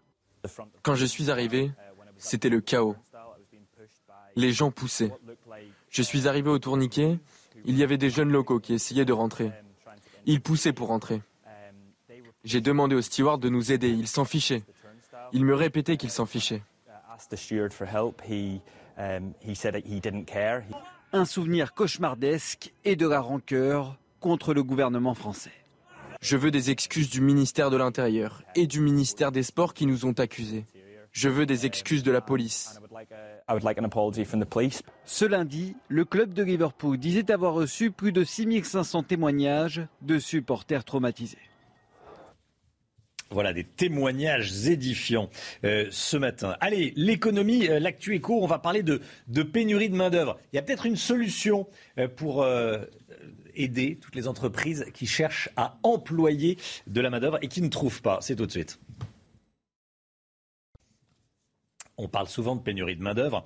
Eh bien, l'APEC, l'Association pour l'emploi des cadres, lance un appel. Éric de Ritmaten, il y a 100 000 cadres seniors disponibles, dit le, le directeur de l'APEC. Le senior qui peut devenir une solution pour l'emploi. Hein. Oui, c'est vrai, c'est un vivier. Hein. Les seniors de plus de 55 ans, eh bien, c'est une réserve de compétences, comme le dit le directeur de l'APEC. Euh, ce ne sont pas des seniors en fin de carrière. Ils sont vraiment euh, utiles. Ils pourraient venir trouver un boulot, notamment euh, eh bien, dans des métiers comme l'informatique, dans des emplois de la finance, par exemple. Alors, ce sont deux secteurs sous tension. Mais il faut voir euh, cette question sous deux angles. Le, la première, c'est que les entreprises parfois hésitent à recruter des plus de 55 ans pour des raisons de salaire. Et si vous vous placez sur l'autre angle, eh bien, vous apercevez que souvent les seniors de plus de 55 ans eh refusent un job parce que, ou refusent un emploi, pour être précis, parce que euh, il n'est pas assez bien payé, il y a une question de mobilité, et puis ils veulent retrouver exactement le même emploi que dans le passé. Donc ils refusent. Et puis sachez que à partir de 57 ans, la réforme de l'assurance chômage, les allocations ne sont plus dégressives. Donc les seniors euh, préfèrent rester au chômage, si l'on peut dire. Alors, dernier point, le problème qui se pose aujourd'hui, c'est que vous avez le taux de chômage des 55-64 ans qui est très élevé en France. Et puis le taux d'activité, c'est-à-dire les actifs de plus de 55 ans, eh bien, il y en a un sur deux seulement. Voilà, s'ils retrouvaient un travail, s'ils étaient mieux employés, eh bien, on pourrait peut-être arriver au plein emploi plus rapidement, comme le souhaite le gouvernement. C'est News, 7h22, restez bien avec nous. La fin des voitures thermiques, essence, diesel, c'est peut-être pour 2035. L'Europe va se pencher sur le sujet aujourd'hui. Restez bien avec nous, à tout de suite. L'automobile, l'automobile avec vous Pierre Chasseret. Bonjour Pierre. Bonjour Romain. Délégué général de 40 millions d'automobilistes aujourd'hui s'ouvre au Parlement européen le débat sur l'avenir des véhicules thermiques essence diesel qui pourraient être interdits à la vente en 2035. Hein. un débat qui s'annonce extrêmement tendu hein, parce que d'un côté, vous avez Pascal Canfin, le président de la commission environnement au Parlement, au Parlement européen. C'est l'ancien directeur général du WWF, c'est-à-dire la première ONG internationale environnementale, qui de son côté plaide pour le 100% euh, énergie zéro émission, c'est-à-dire électrique ou hydrogène. Et de l'autre côté, il y a l'Allemagne, la droite française aussi notamment, qui plaide pour une autre solution, un mix avec 90% zéro émission, mais on garderait, Romain, 10% de thermique. Alors, cette interdiction des ventes de voitures thermiques, ça sous-entend euh, qu'on s'oriente dans un délai très court vers une révolution automobile, une bascule totale vers l'électrique. Ouais, puis ça va venir vite, très très vite. C'est effectivement, il y a l'électrique qui tient la corde, il y a aussi l'hydrogène qui s'impose un petit peu. Beaucoup de constructeurs travaillent dessus. Ça monte un peu, l'hydrogène. Oui, un petit peu. Il y a beaucoup de constructeurs qui mettent, un, qui investissent aussi dessus. Mmh. Le seul écueil, c'est qu'à vouloir aller trop vite, on passe à côté de solutions innovantes. Tiens, un carburant, un biocarburant 100% renouvelable, qui est intégré sur les 24 heures du Mans notamment, et qui permet un bilan carbone 65% meilleur. Eh bien voilà, quand on va sur du 100% zéro émission, on laisse ça de côté. Alors, si le Parlement européen vote tout de même la fin du thermique, quelles seront les, conséquences pour les automobilistes? Eh bien, ça veut dire que ça va être extrêmement complexe parce que on a un gros problème de bornes. Aujourd'hui, les bornes électriques, elles sont pas là. Donc, on met le charrue avant, la charrue avant les pneus, grosso modo. On a un problème en France. On avait en 1975 47 000 stations-service. Elles ne sont plus qu'onze 000 aujourd'hui et on prévoit la disparition hmm. progressive de 30% des stations-service. Comment faire s'il n'y a plus de stations? Il va peut-être falloir revoir la copie. En tout tout cas, les débats vont être extrêmement tendus. Le vote, c'est pour mercredi. Pierre Chasseret, avec nous tous les matins. Merci Pierre. 7h28, le temps tout de suite, Alexandra Blanc. Alexandra Blanc, vous nous emmenez à Cannes ce matin. Oui, on prend la direction de la Côte d'Azur où vous avez seulement quelques petits nuages ce matin, mais globalement les conditions météo vont rester très agréables, notamment euh, dans le sud-est avec des conditions météo toujours estivales. On attend en moyenne 27-28 degrés sur la Côte d'Azur aujourd'hui. Alors ce matin, d'excellentes conditions, excepté sur le nord-est, entre le bassin parisien, les Ardennes ou encore en allant vers les Vosges et le Jura où là vous avez actuellement une perturbation qui circule et localement quelques petites gouttes de pluie. On retrouve également un temps assez brumeux, assez nuageux dans le sud-ouest et toujours du plein soleil entre le golfe du Lion ou encore du côté de la Corse avec néanmoins cette nouveauté, retour du Mistral et de la Tramontane aujourd'hui et donc conséquence, eh bien attention au risque d'incendie. Dans l'après-midi, ciel de traîne assez peu actif, localement euh, quelques nuages sur les trois quarts du pays, arrivée d'une nouvelle perturbation par la Bretagne, on retrouve également un temps assez nuageux et localement quelques orages sur le nord-est, côté température 15 degrés ce matin euh, pour Paris, 17 degrés à Toulouse et dans l'après-midi, vous aurez en moyenne 31 degrés du côté côté de Marseille ou encore de Montpellier, contre seulement 19 degrés pour la région lilloise. CNews, il est 7h30, beau réveil. Merci d'être avec nous. Merci d'avoir choisi CNews pour démarrer cette journée à la une ce matin. On en sait plus sur l'homme de 20 ans, mis en examen, soupçonné d'avoir piqué principalement des femmes avec sa seringue à Toulon ce week-end. Il s'agit d'un Tunisien sans papier, déjà condamné en France. Son portrait à suivre. Un jeune homme grièvement blessé, un enfant de 6 ans tombé de la moto. C'est la conséquence d'un nouveau rodéo urbain à Rennes. Faut-il être plus sévère? Nous verrons ça dans le journal. Premier tour des législatives dans moins d'une semaine. Qui va l'emporter? Et si la proportionnelle était mise en place, ça donnerait quoi? On verra ça avec Paul Sugy. À tout de suite, Paul. La guerre en Ukraine et la pénurie de blé. Des milliers de tonnes de blé sont retenues en Ukraine et cela provoque des tensions sur le marché. On peut même parler de millions de tonnes. On en sait plus donc sur l'homme qui aurait piqué une vingtaine de personnes le week-end dernier à Toulon. Il a été mis en examen et placé en détention provisoire. Chana. Une première depuis le début de cette vague d'agression à la seringue. Alors quel est le profil de cet individu? On voit ça avec Redem Rabbit et Quentin Grébel. Cet homme, le premier suspect mis en examen, a été interpellé dans la nuit de vendredi à samedi à Toulon. Selon le Figaro, il est âgé de 20 ans, sans emploi. L'individu est d'origine tunisienne et ne possède pas de titre de séjour. Il est bien connu des services de police. Récidiviste, il a été condamné en 2020 pour violence conjugale. L'homme possède un casier judiciaire chargé, mais père d'un enfant. il est difficilement expulsable. Il faut savoir qu'il y a des catégories euh, d'étrangers qui sont euh, protégés. Il y a euh, ceux qui sont en France depuis l'âge de 13 ans, ou qui sont en France depuis 20 ans, ou qui sont mariés depuis 4 ans avec un ressortissant français, ou alors père d'un enfant français. Et ceux-là bénéficient d'une protection relative. Ils sont très difficilement expulsables. Reconnu par deux femmes qui l'auraient tenté de piquer durant la soirée, l'homme n'y fait. Il a été placé en détention provisoire et mis en examen pour violence aggravée par deux circonstances, armes et préméditation. Il risque jusqu'à 5 ans d'emprisonnement. Les trois policiers qui ont ouvert le feu sur un véhicule le week-end dernier à Paris sont toujours en garde à vue dans les locaux de l'IGPN, la police des polices.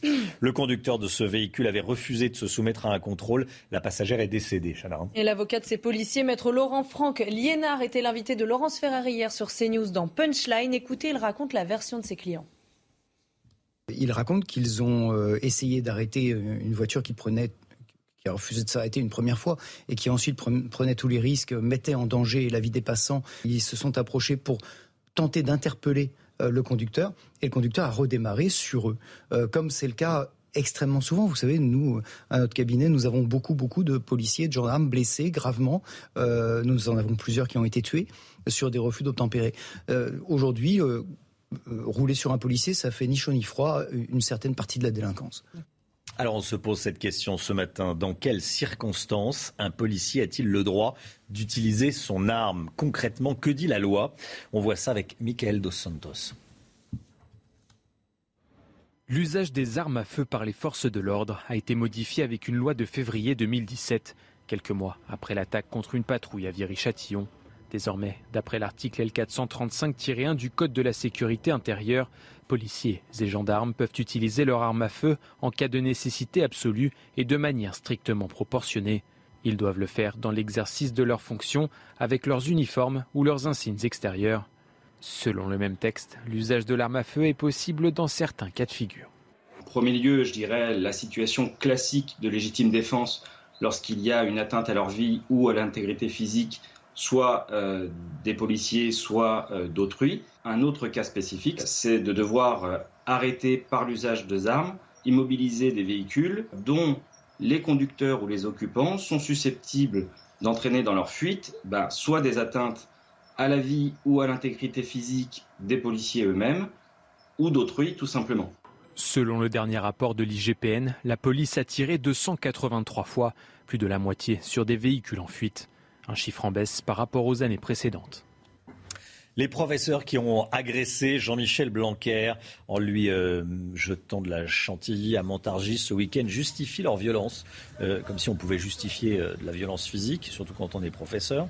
ils publient une vidéo, évidemment, sur les réseaux sociaux. Ils expliquent qu'ils subiraient eux-mêmes des violences de la part de l'éducation nationale. Il s'agit de deux enseignants de 51 et 57 ans. Ils passeront devant le tribunal judiciaire de Montargis encourt une peine de trois ans d'emprisonnement.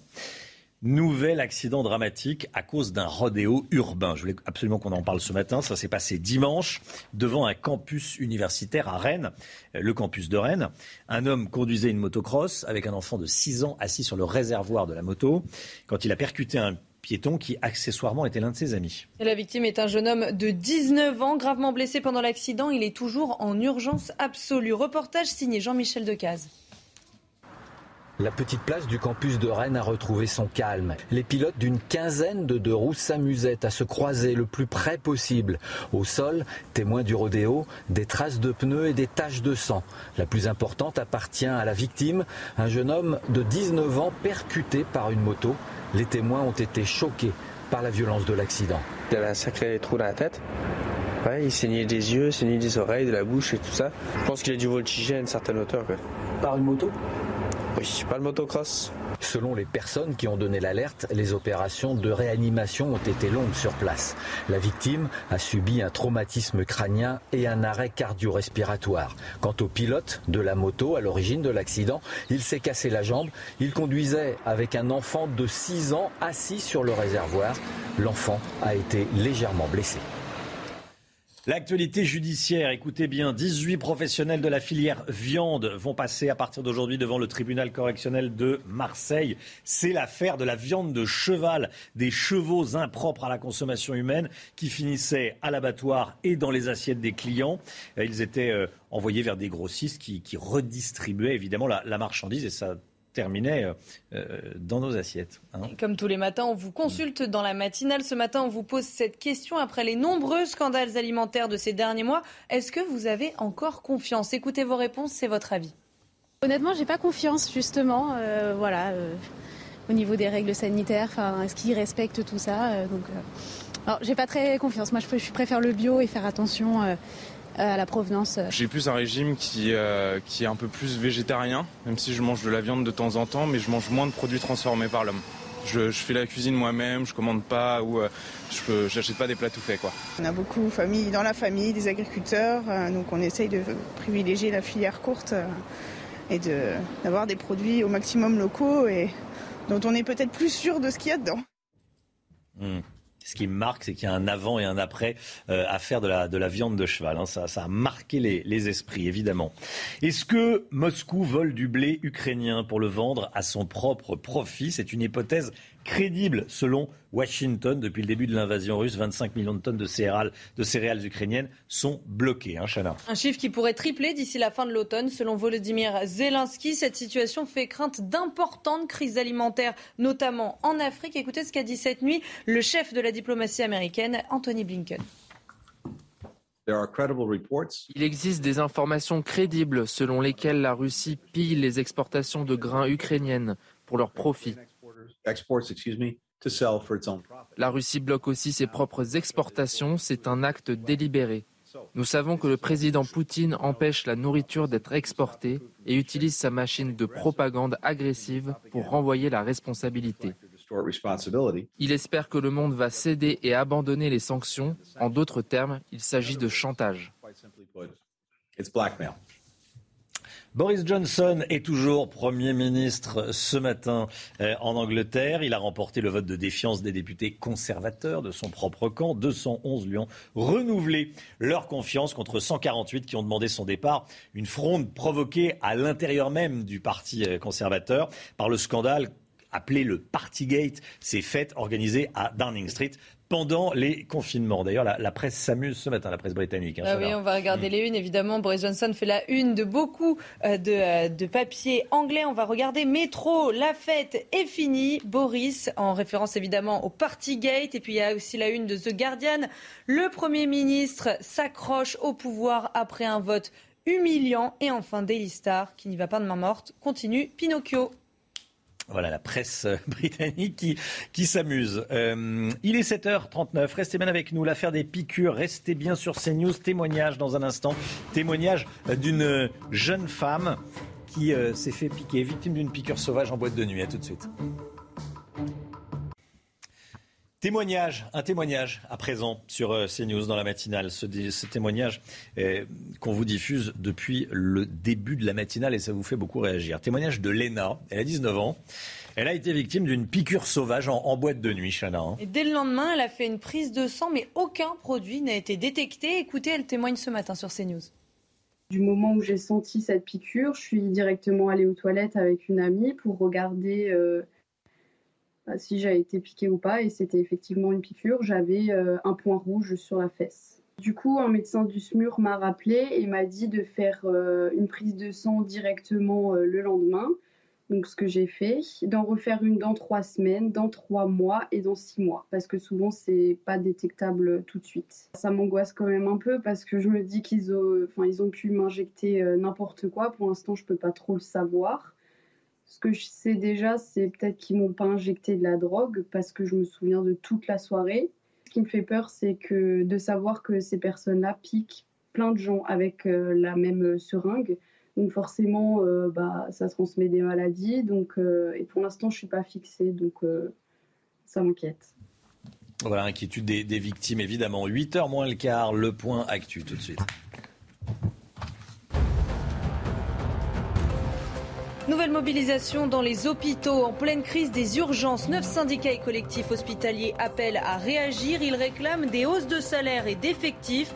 Des rassemblements sont prévus toute la journée dans 50 villes de France. À Paris, les manifestants sont attendus devant le ministère de la Santé à partir de 13h30. Elon Musk menace de retirer son offre de rachat de Twitter. Il le dit pour la première fois dans un document officiel. L'entrepreneur reproche au réseau social de faire de la rétention d'informations, notamment à propos des spams, des faux comptes et sur les mesures prises pour limiter leur propagation. Les États-Unis ordonnent la saisie de deux avions de Roman Abramovich. Ces avions auraient été utilisés en violation des sanctions prises contre la Russie. L'oligarque russe les aurait fait voler en territoire russe. L'un de ces avions, le Boeing 787 Dreamliner entièrement aménagé, est l'un des avions privés les plus chers du monde d'une valeur de 350 millions de dollars.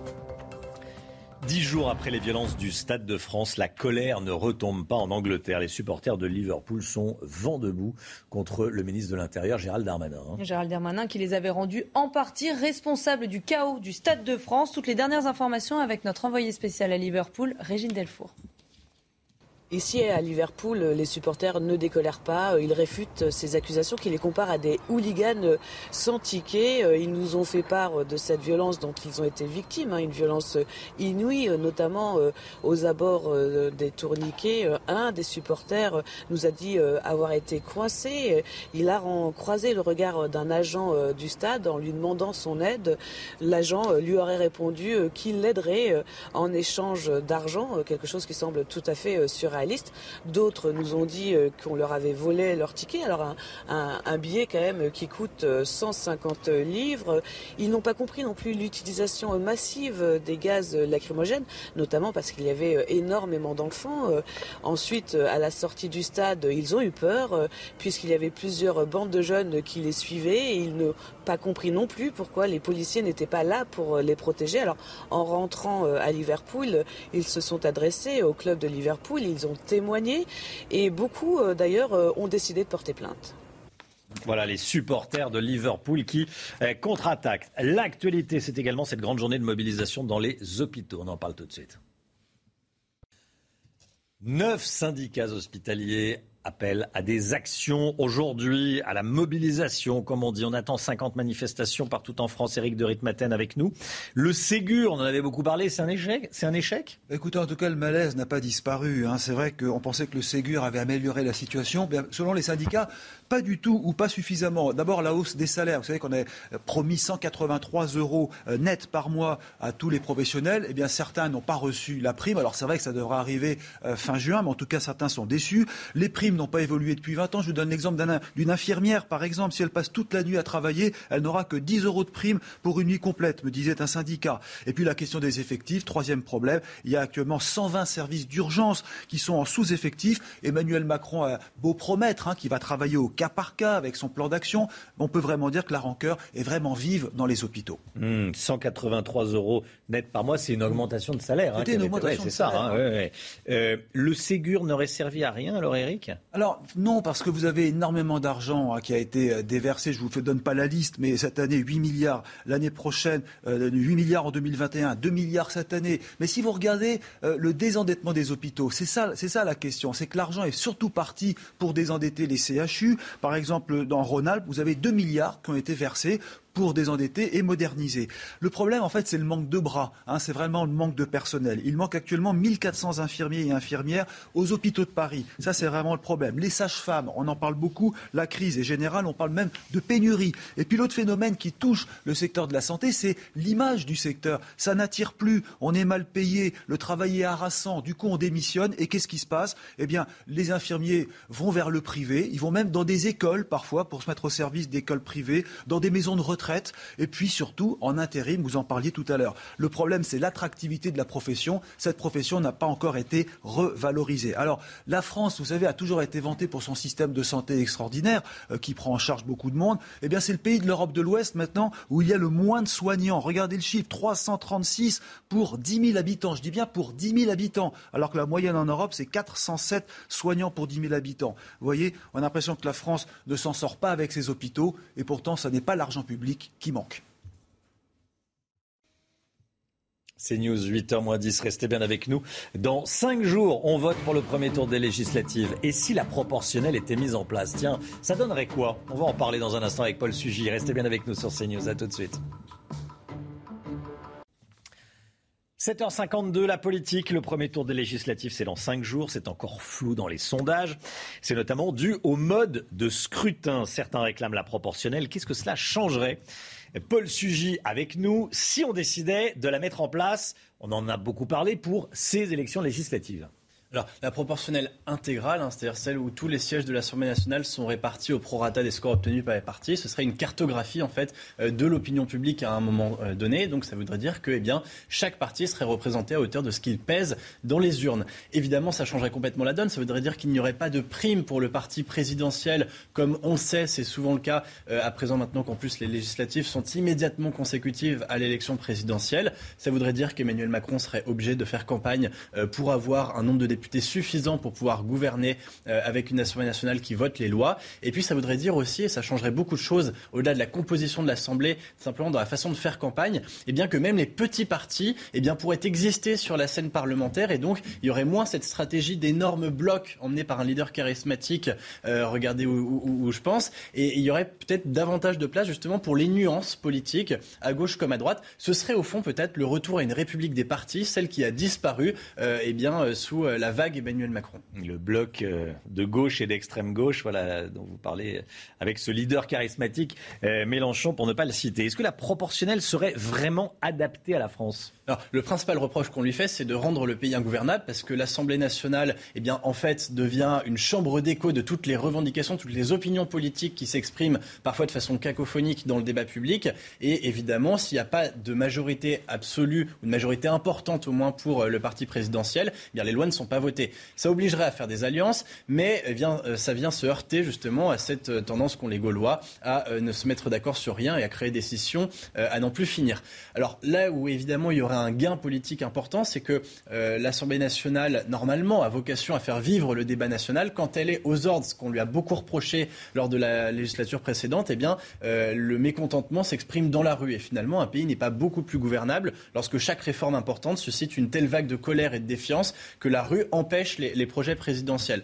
Après, une Assemblée nationale qui serait une représentation politique fidèle euh, des différentes nuances de, l'opinion, eh bien, peut-être que ça supposerait aussi de lui donner davantage de prérogatives. On est en France dans un euh, système très largement présidentiel, euh, où avec quand même en, même temps c'est aussi cette spécificité où le président lui-même ne rend pas de compte devant la représentation nationale.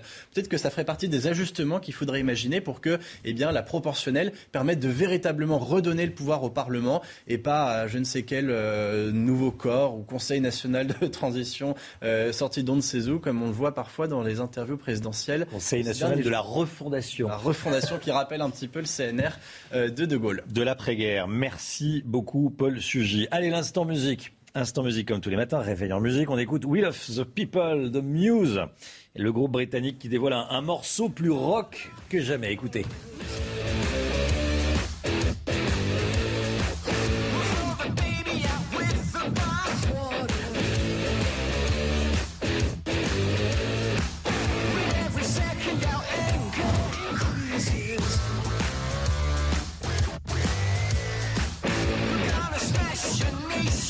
Listen!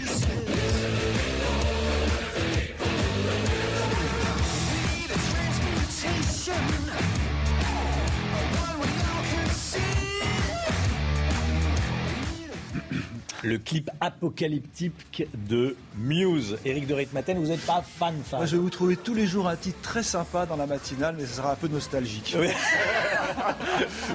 je vous le dis, je m'en occupe. Michel Sardou, tous les jours. Non, mais les Bee Super Tramp, c'est tout ce que vous voulez. Michel Sardou, qu'on salue, parce qu'évidemment qu'on l'aime beaucoup, beaucoup. Allez, euh, il est 7h56, c'est l'heure de, de la météo. Alexandra Blanc.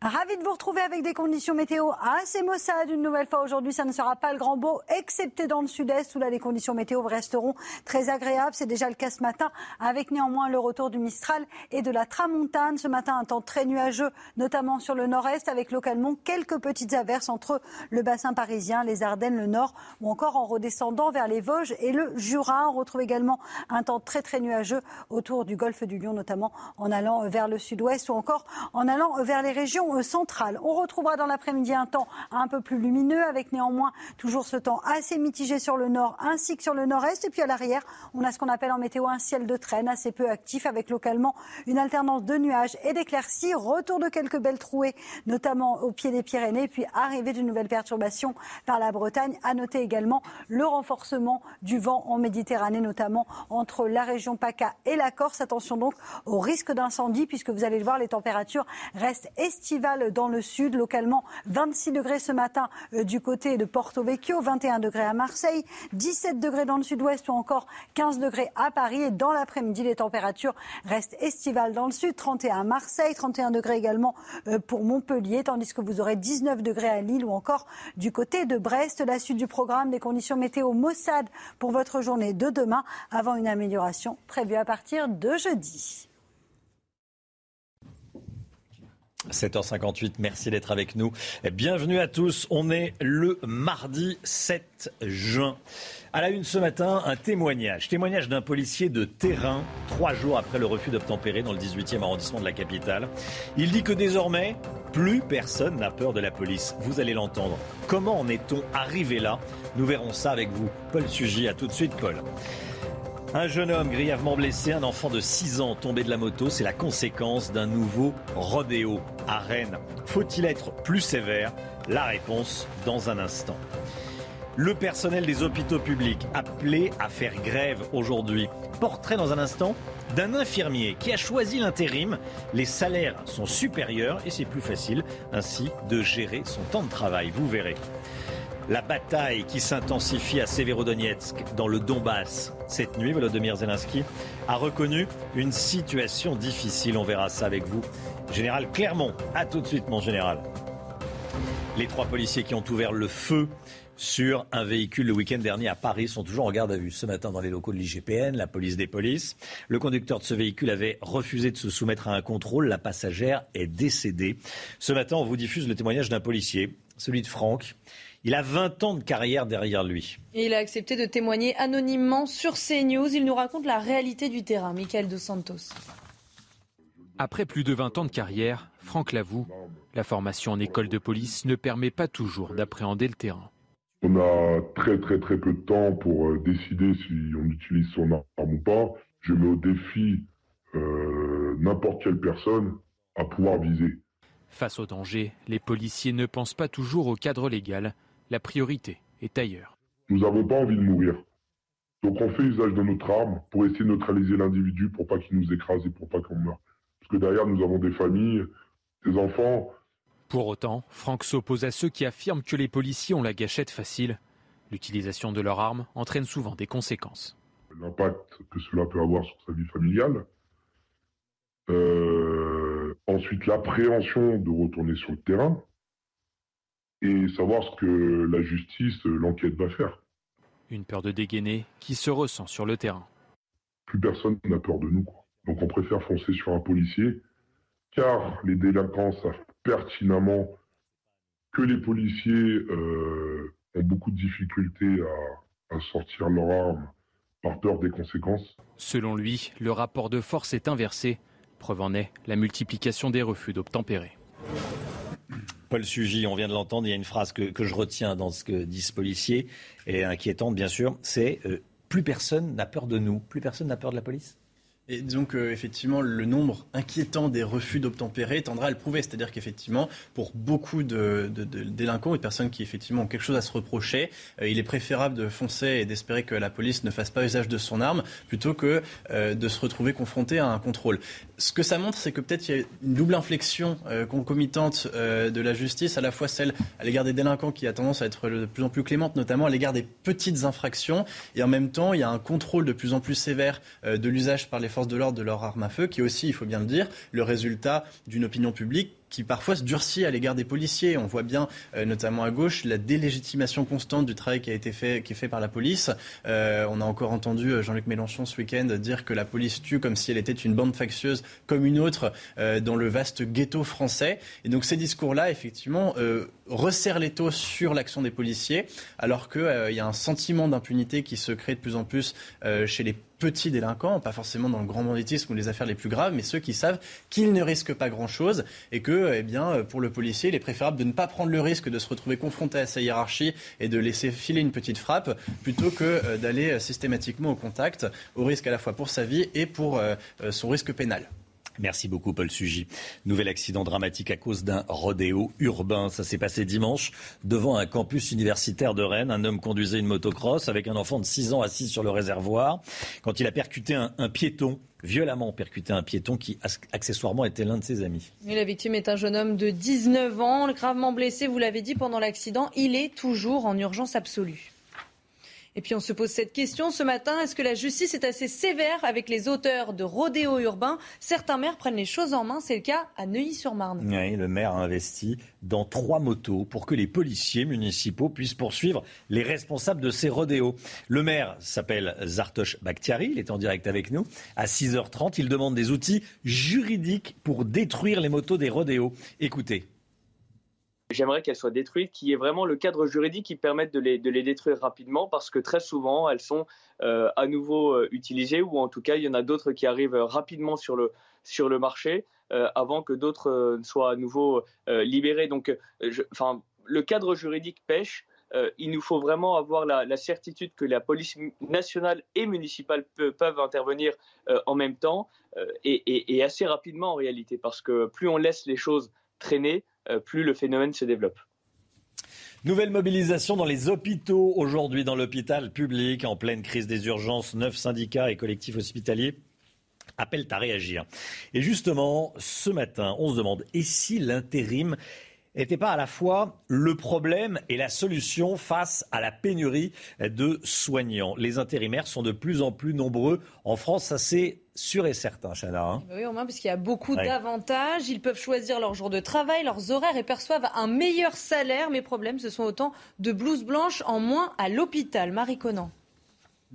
En six ans de carrière, Sébastien, infirmier, n'aura travaillé que deux mois à l'hôpital. Hors de question de signer un CDI. Pour lui, travailler en intérim est une alternative bien plus avantageuse. Je voulais retrouver tout simplement cette liberté de travailler où je voulais, quand je voulais et surtout avoir mes congés quand je le souhaitais. Une meilleure vie personnelle et des revenus plus intéressants pour cet infirmier, car avec les primes précarité qu'il perçoit, son salaire a augmenté de 25%. Mon premier salaire en tant que stagiaire de la fonction publique, on était à 1900 euros. Aujourd'hui, pour un 151 heures en intérim, on s'approche des 2400 euros. Comme Sébastien, 25 000 infirmiers travailleraient uniquement avec ces contrats courts, principalement des jeunes. Cette agence spécialisée reçoit chaque jour 1200 demandes de remplacement infirmiers. L'intérim auparavant était une variable d'ajustement de l'absence inopinée de 48 heures, des gens qui étaient en arrêt maladie court. Maintenant, on se retrouve à combler des postes vacants sur le long terme. Le phénomène de l'intérim tendrait donc à devenir aussi indispensable que problématique pour l'hôpital. On est donc euh, obligé de recourir à ces intérimaires, y compris en intégrant des personnels peut-être euh, moins spécialisés, moins formés, moins fidèles au service. Pour ce médecin, augmenter les salaires des soignants titulaires coûterait pourtant moins cher à l'hôpital que le recours aux intérimaires. Voilà, l'intérim à la fois une solution et un, problème à l'hôpital public. C'est important d'en parler. La guerre en Ukraine et la bataille qui s'intensifie à Severodonetsk, dans le Donbass. Cette nuit, Volodymyr Zelensky a reconnu une situation difficile. Les Russes sont de plus en plus nombreux sur le front, mais le président ukrainien assure que les forces ukrainiennes tiennent bon et qu'elles ne n'abandonneront pas. Général, clairement avec nous, Severodonetsk, on peut dire que c'est la, la mère des batailles, en général. C'est, capital pour la suite du conflit. C'est une bataille extrêmement importante hein, pour plusieurs raisons, en particulier euh, bah, pour les Russes. Hein. D'abord, ça serait le succès de la nouvelle stratégie qu'ils ont mis en œuvre à partir du début du mois de mai, concentrer les forces sur le Donbass. Ensuite, ça serait euh, faire tomber une ville qui est un verrou, un verrou militaire tenu par les Ukrainiens depuis le lancement de la guerre du Donbass de 2014. Donc, euh, prendre Severodonetsk est indispensable pour continuer l'offensive vers le sud du Donbass. Et enfin, ça serait également la première victoire militaire dans laquelle l'armée russe déférait arriverait, serait arrivé à défaire pardon, euh, l'armée ukrainienne dans un combat armé contre armée, ce qui est la nouveauté de, cette opération. Pourquoi les, Russes progressent? C'est parce qu'ils ont plus de force sur le terrain, à peu près deux fois plus que les Ukrainiens. Ils ont beaucoup plus de puissance de feu. Et du côté ukrainien, les enjeux, c'est résister. Euh, ils résistent admirablement, ils tiennent encore une partie de la ville. Euh, mais c'est également recevoir plus d'armement. Ils n'ont pas assez d'armement, ils n'ont pas assez de, soldats formés dans ce genre de combat. Et puis enfin, ils ont besoin euh, évidemment de, ne pas se faire encercler. Et ça, c'est l'enjeu. Il ne faut pas que cette ville se termine comme Mariupol avec euh, des mille soldats ukrainiens qui se retrouvent prisonniers des Russes. Il va falloir que, si jamais ils perdent la ville, ils arrivent à sortir de la ville avant qu'il soit trop tard. Général Clermont, avec nous le matin pour euh, décrypter les informations concernant cette guerre en Ukraine. Merci mon général. 8h08, restez bien avec nous sur CNews. Dans un instant, Laurence Ferrari reçoit l'ancienne ministre Emmanuel Vargon. A tout de suite. CNews, il est 8h14. Bienvenue à tous. Merci d'être avec nous. Laurence Ferrari, dans un instant, vous recevez l'ancienne ministre Emmanuel Vargon. Mais tout de suite, le point actu. Chana Lousteau. EDF a dû baisser la puissance de l'un de ses réacteurs nucléaires. Il s'agit d'un réacteur de la centrale de Saint-Alban en Isère, en cause le trop faible débit du Rhône, alors que la sécheresse menace la France. De nouvelles mesures pour soulager les agriculteurs. Certaines exploitations agricoles ont été saccagées par la grêle. Parmi les mesures annoncées par le gouvernement, on retrouve l'allègement des charges sociales et l'étalement du remboursement des prêts garantis par l'État. L'homme de 62 ans qui a tiré sur une militaire à Colmar a été mis en examen pour tentative d'homicide volontaire. La jeune femme de 22 ans est toujours hospitalisée dans un état grave. Hier soir, son pronostic vital était toujours engagé. Le parquet a requis le placement du tireur en détention provisoire. 8h15, Laurence Ferrari, vous recevez l'ancienne ministre Emmanuel Vargon. Bonjour Emmanuel Vargon. Bonjour Laurence Bienvenue Ferrari. dans la matinale de CNews. On va parler des législatives dans un instant puisque vous êtes candidate. D'abord un mot des propos de Jean-Luc Mélenchon contre les policiers qui provoquent la polémique après que ces trois policiers aient ouvert le feu samedi soir à Paris contre une voiture en plein refus d'obtempérer et alors qu'ils sont toujours en garde à vue. Le leader de la France insoumise affirme que la police tue, que le groupe factieux, je le cite, Alliance justifie les tirs et la mort pour refus d'obtempérer. La honte, c'est quand Euh, Est-ce que vous êtes choqué par les propos de Jean-Luc Mélenchon? Absolument. Ces propos sont indignes. Ils sont indignes tout court. Ils mettent en cause la totalité de nos forces de l'ordre, la police, la gendarmerie. Ils sont indignes de quelqu'un qui prétend aspirer aux plus hautes responsabilités de l'État et qui devrait soutenir nos grandes institutions que sont nos forces de l'ordre. Mais finalement, on est habitué à ce qu'elle ait des propos indignes avec la France insoumise. Manuel Bompard s'adressait au président de la République hier en disant bonhomme. On a vraiment un problème de respect euh, des institutions euh, et de la réalité démocratique. Un respect, une baisse de respect due à la classe politique, euh, due encore une fois à l'affaissement de l'autorité de l'État dans tous les domaines, que ce soit la sécurité, que ce soit la politique? Non, dû à l'outrance d'un camp qui est devenu un camp de gauche radical, extrémiste, de rupture, qui ne reconnaît plus rien, plus les institutions, sauf quand ça l'arrange. Euh, vous parlez donc de la NUPES. cette Je parle de NUPES, tout à fait. Alliance de gauche qui va de la France insoumise euh, jusqu'aux écolos en passant par les partis socialistes. Est-ce qu'un vent de panique balaye la Macronie, comme on peut le lire ici ou là, à quelques encablures de cette- euh, ces élections législatives? Non, panique pas du tout. Mais après, mobilisation pour les élections, oui. Les élections législatives commencent dans cinq jours, dimanche prochain. Je suis moi-même candidate, mais euh, tous les candidats dans les 577 circonscriptions, notre objectif, c'est de mobiliser au maximum. Parce que bien sûr, on a vécu toute la campagne présidentielle et les Français ont envie de passer à autre chose. Ils ont élu le président de la République, réélu. Mais en réalité, les législatives, ça conditionne la capacité du président, du gouvernement d'Elisabeth Borne à gouverner, à tenir le pays, à effectuer les transformations nécessaires. Donc c'est important de mobiliser. On a un risque d'abstention élevé. Et donc c'est pour ça qu'on est tous sur les marchés, euh, devant les sorties euh, de métro en région parisienne, pour dire allez voter. Le risque d'abstention, il est lié à quoi? Une lassitude démocratique, euh, démocratique, au fait que le président veut peut-être contourner le Parlement en, parlant de ce Conseil national de la refondation. Est-ce que ce n'est pas aussi sa responsabilité? Moi, je suis très favorable à l'association de la démocratie parlementaire et de la démocratie directe. Euh, J'étais co-animatrice du grand débat national il y a quelques années, en 2019. Et il y avait un vrai besoin entre deux élections de redonner la parole aux Français sur des grands enjeux. On parlait service public à l'époque déjà, on parlait pouvoir d'achat. Et beaucoup de mesures très concrètes sont sorties du grand débat national. Je pense à l'augmentation de la prime d'activité, aux maisons France Service. Donc moi, je n'opposerai pas démocratie parlementaire. Le Parlement vote les lois, contrôle le gouvernement, vote le budget, vote la confiance, vérifie, contrôle l'action du gouvernement et le fait que régulièrement il faut se retourner vers les Français pour construire avec eux des solutions probablement aussi plus locales. Mais l'abstention, c'est peut-être une sorte de fatigue d'un cycle électoral long, alors que l'été approche, on vient de sortir de deux grands week-ends, donc les Français n'ont pas forcément totalement la tête à ça. Ça serait bien que voilà, la mobilisation ait lieu les 12 et 19 juin. Euh, est-ce que ce qui se profile, ce n'est pas un affrontement entre la majorité présidentielle et la NUPES, au fond, avec un groupe parlementaire extrêmement important pour Jean-Luc Mélenchon? Alors, ce qui est sûr, c'est qu'on a une polarisation des forces politiques entre la majorité présidentielle d'un côté, ensemble avec le président de la République, et la NUPES. Et euh, les LR, par exemple, vont être réduits à faire de la figuration dans le prochain Parlement. On les verra pas. Quel que soit le nombre de leurs députés. Quel que soit. D'abord, ils seront très probablement peu nombreux, et ensuite, ils ne pèseront plus rien dans cette configuration politique. Après, on a une majorité qui a un programme clair, connu, présenté par le président de la République, et euh, une opposition dure, radicale, dont le programme, et c'est un think tank de gauche hein, qui l'a chiffré, euh, Terra Nova, euh, nous amène à la crise économique, à la perte de pouvoir d'achat pour les plus modestes, à une difficulté à rembourser la dette, enfin une situation quasiment à la grecque. Donc le choix est quand même un choix très important. Vous avez aussi déjà passé par pertes et profits, le Rassemblement national et, Reconquête. Pour vous, ils n'auront pas de, poids à l'Assemblée nationale Alors, on, a quand même, on aura quand même probablement plus de députés Rassemblement national et peut-être Reconquête qu'aujourd'hui.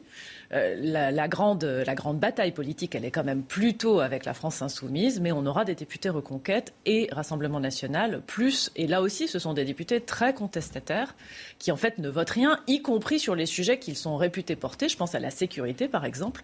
Marine Le Pen n'a rien voté sur la sécurité euh, dans le quinquennat précédent. Euh, plusieurs ministres sont sur la sellette. Ceux qui ne seront pas élus vont quitter le gouvernement. C'est normal. Il y a une forme de, loi, de règle démocratique que moi je comprends. À partir du moment où vous demandez la confiance des Français en vous présentant une élection législative en début de mandat, euh, le résultat de l'élection compte. Et donc c'est la noblesse de l'engagement politique aussi et du courage du combat politique et c'est important. Moi c'est aussi pour ça que je me suis lancée dans ce combat. Vous êtes lancée dans ce combat parce que vous n'êtes plus ministre. Euh, ça a été une sanction pour vous ou pas? Vous savez, moi j'ai été ministre presque quatre ans, secrétaire d'État à l'écologie, puis ministre du logement. C'est déjà un très beau mandat. Moi, j'ai été très, très honorée de cette confiance. Je suis maintenant complètement lancée dans une bataille électorale, dans une circonscription de conquête, une belle bataille à laquelle je crois pour que cette circonscription puisse être défendue par une députée de la majorité. Et donc, voilà, c'est vraiment, c'est vraiment mon projet du moment. Mais est-ce que, ma question, c'était, vous avez pris ça comme une sanction euh, Non, il n'y a, pas de sanction. Un désaveu de la part du président de ne pas être nommé dans le gouvernement? Non, pas du tout. Vous n'êtes pas propriétaire de votre poste ministériel. Vous n'avez pas un droit à être ministre. Le président a souhaité renouveler une partie de son équipe. C'est normal. C'est un deuxième quinquennat. Un deuxième quinquennat, c'est un deuxième point de départ. Moi, je suis reconnaissante de la confiance qui m'a été faite pendant la période précédente et je souhaite obtenir la confiance des Français, euh, des citoyens de ma circonscription pour les législatives. Sans cela, évidemment, pas de retour possible au gouvernement. Mais ce n'est pas un objectif en soi, le retour au gouvernement. Moi, ce qui m'intéresse, c'est de faire de la politique. Ce qui m'intéresse, c'est de défendre mes idées, défendre les idées de la majorité, défendre les sujets qui me sont chers, euh, la solidarité, les services publics, la sécurité, qui est un sujet très important, ça concerne tous les Français. Être à l'Assemblée nationale, dans une Assemblée nationale, très politique très importante. C'est une autre manière de défendre ses idées. C'est aussi un autre lien avec la population. La sécurité, c'est vraiment un des sujets de préoccupation des Français. Il y a le pouvoir d'achat aussi. Mais est-ce que ce n'est pas un des grands échecs du premier quinquennat Emmanuel Macron? On a vraiment commencé sur la sécurité dans le premier quinquennat. Vous savez, 10 000 policiers et gendarmes supplémentaires. On a une loi de programmation de la sécurité qui est passée en Conseil des ministres juste à la fin du quinquennat et qui sera examinée très prochainement si nous avons une majorité pour la voter. Donc euh, ça revient au point, il nous faut une majorité. En tout cas, c'est une préoccupation importante. Moi, je l'entends beaucoup sur le terrain. Il faut qu'on continue à y répondre. Encore un petit mot sur les législatives. Vous avez fait le buzz avec votre affiche de campagne euh, qui euh, se trouve être un fond de la ville de Lyon. C'est pas du tout là que vous vous présentez. C'était quoi? C'était de l'amateurisme d'avoir commis cette erreur-là? Alors moi, je suis même pas sûre que ce soit une erreur. Je me présente dans le Val-de-Marne. Mhm. J'ai utilisé un kit de campagne national dans lequel il y a un fond flouté parce que j'ai utilisé une photo du président de la République sur cette affiche. Mhm. Parce que je pense qu'il faut qu'on soit clair. Euh, il faut que le député sortant dans ma circonscription, on ne sait plus pour quel parti il est, parce qu'il n'a pas mis de parti sur son affiche. Moi, j'ai choisi de mettre le président de la République. Que mes adversaires critiquent un fond flouté, ça veut dire qu'ils n'ont vraiment rien à dire sur le fond du projet. Et donc, pour moi, ce n'est pas une vraie polémique. Mais reconnaissez que cette horreur aurait pu, aurait pu être évitée. Ah, la prochaine fois, on fera évidemment attention. Mais encore, d'abord, c'est une élection nationale, les législatives, même si vous représentez une circonscription. Et ensuite, vraiment, pour aller essayer de décrypter le fond flouté d'une affiche, je ne crois pas que ce soit ça que cherchent les Français. Alors, vous étiez euh, ministre du Logement. Bizarrement, il n'y a pas de ministre du Logement. Euh, est-ce que ce n'est pas un sujet important euh, pour le président de la République? Pour l'instant, personne ne s'occupe de ce dossier. Il est dans le portefeuille de la transition écologique. C'est un sujet très très important pour les Français, le logement. C'est leur premier poste de dépense il augmente, c'est 20% du budget des ménages. Moi, je me suis battue sur ce ministère qui est à la fois écologique, économique et social. seulement? Euh, c'est La Fondation Abbé Pierre parle de 30 à 40 C'est 20 en moyenne du budget de tous les ménages. Et pour les ménages les plus modestes, ça peut atteindre 30 voire 40 quand les revenus sont plus bas, le, loyer, qui est euh, une dépense incompressible, forcément prend une proportion plus importante. Donc c'est un ministère très très important. Et je suis sûre qu'il y aura un ou une ministre du Logement juste après les législatives, quand le gouvernement sera complété. Il n'y a pas de ministre des Transports d'ailleurs non plus. Il y a des ministères clés qui seront pourvus euh, là euh, bientôt. Et en attendant, c'est là où c'était précédemment, à l'intérieur du grand ministère de la Transition écologique, chez Amélie de Montchalin, qui a déjà commencé à travailler avec Bruno Le Maire sur la question de l'évolution des loyers, qui est évidemment une question de pouvoir d'achat très importante en période d'inflation.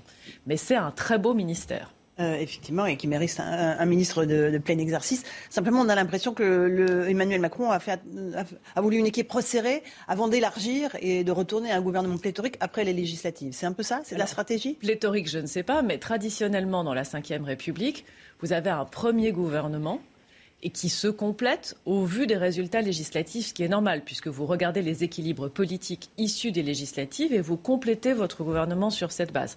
Donc ça nécessite de laisser euh, des postes qui pourront euh, être pourvus euh, là maintenant dans deux semaines. La perspective que le président n'ait pas de majorité absolue au Parlement, c'est quelque chose que vous avez en tête? Ah, Mais chaque circonscription compte chaque député compte. On a des projections qui sont très incertaines parce qu'on n'a pas une campagne législative, on a 577 campagnes législatives. Dans chaque circonscription, il y a une campagne avec des candidats qui portent des projets différents. Et chaque député doit être un député utile pour la majorité, pour ceux qui soutiennent le président de la République. Les projections donnent plutôt la majorité absolue à la majorité présidentielle, mais avec une marge d'erreur et d'incertitude très importante donc c'est une élection à enjeu. C'est vraiment ça qu'il faut redire aux, Français qui nous écoutent. Il y a un vrai enjeu, ce n'est pas une formalité. Et selon qu'on ait une majorité absolue ou relative, le gouvernement ne se fera pas du tout de la même manière. Et cette Assemblée sera par ailleurs difficile à tenir avec beaucoup de députés très très contestataires qui auront des stratégies d'obstruction. Il faudra des députés expérimentés face à ça. Euh, quel, euh, quel, impact pour les deux affaires qui ont émaillé le début du deuxième quinquennat d'Emmanuel Macron L'affaire Abad, accusée par deux femmes d'agression sexuelle, et puis le fiasco du Stade de France avec euh, les violences contre les supporters britanniques et espagnols? Sur la partie Stade de France, il faut qu'on en tire toutes les conséquences. Ça a commencé, il y a une commission d'enquête sénatoriale. Euh, on a aussi été confronté à pas mal de violences sur le site, mais en tout cas, c'est vrai qu'il faut regarder notre stratégie de maintien de l'ordre. On voit qu'il y a des moments où ça se passe bien, parce qu'il y a eu un match après au Stade de France, c'était France-Danemark, où on n'a eu aucun incident. Donc, pas le même type. Euh, c'est pas le même type de match, c'est pas le même. Mais on a été capable d'organiser des rencontres, y compris de Ligue des Champions, dans très bonnes conditions. On a les Jeux Olympiques qui arrivent, et donc c'est très important d'être sûr qu'on est en capacité d'avoir la bonne doctrine de maintien de l'ordre. Après, sur l'affaire Abad, c'est toujours des affaires très délicates. Moi, je pense que c'est très, très important d'écouter la parole des femmes. On a eu de grands progrès dans la période précédente avec le mouvement MeToo qui permet aux femmes de parler. Après, quand il n'y a pas de plainte ou quand les plaintes sont classées sans suite, c'est difficile de rentrer dans une suspicion généralisée dans laquelle on dit il suffit que quelqu'un ait dit quelque chose pour tout de suite en tirer des conséquences. Et donc là, les, les femmes qui ont une parole à apporter, euh, il faut vraiment qu'elles portent plainte et que la justice puisse examiner cette plainte. Dans le cas de l'affaire Abad, il y a eu deux plaintes hein, qui, ont été, classées. Donc il y a eu plainte. Il y a eu plainte pour les affaires précédentes et il y a eu quelqu'un qui s'est exprimé sur une affaire plus récente mais qui n'a pas souhaité porter plainte. Et je, bien sûr, on peut respecter le choix de chaque femme d'aller au bout d'une procédure ou pas, mais en tout cas, on ne peut pas tirer de conséquences d'une affaire dans laquelle il n'y a pas de plainte ou une plainte classée. Est-ce que là aussi, vous renvoyez aux électeurs la responsabilité de juger ou, pas euh, Damien Abad, c'est-à-dire que lui aussi est candidat aux législatives? D'abord, effectivement, il est candidat aux législatives et donc les électeurs pourront se prononcer. Et ensuite, s'il y a une nouvelle plainte, une nouvelle procédure, les choses seront différentes, mais ce n'est pas le cas. Si vous êtes battu, euh, qu'est-ce que vous ferez, Emmanuel Vargon? Je pense que je commencerai par prendre deux mois de vacances, mhm.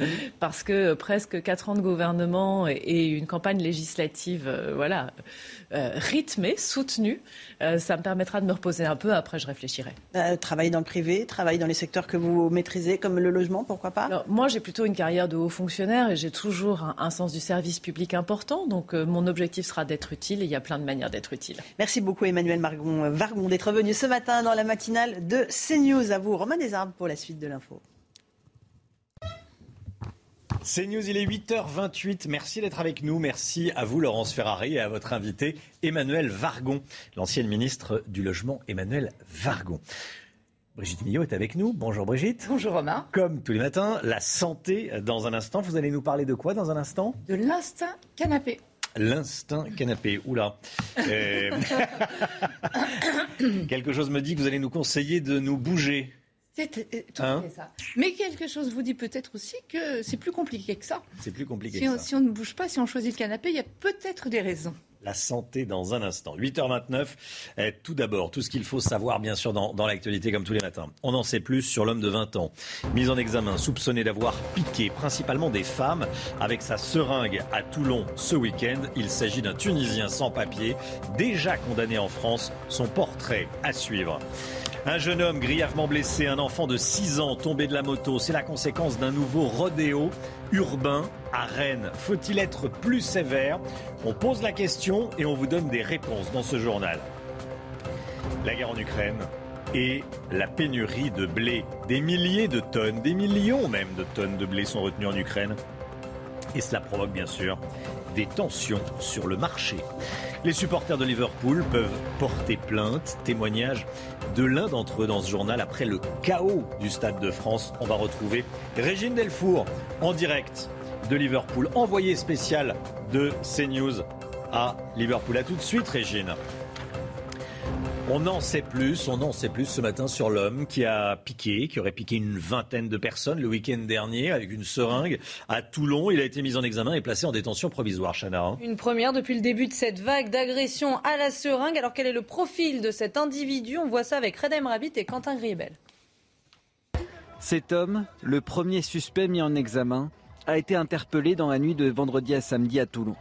Selon le Figaro, il est âgé de 20 ans, sans emploi, L'individu est d'origine tunisienne et ne possède pas de titre de séjour. Il est bien connu des services de police. Récidiviste, il a été condamné en 2020 pour violence conjugale.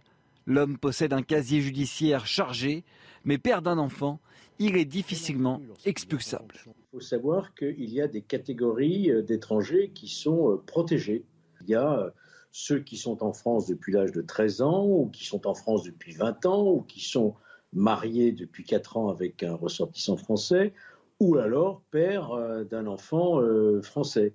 Et cela bénéficie d'une protection euh, relative. Ils sont très difficilement expulsables. Reconnu par deux femmes qui auraient tenté de piquer durant la soirée, l'homme n'y est fait.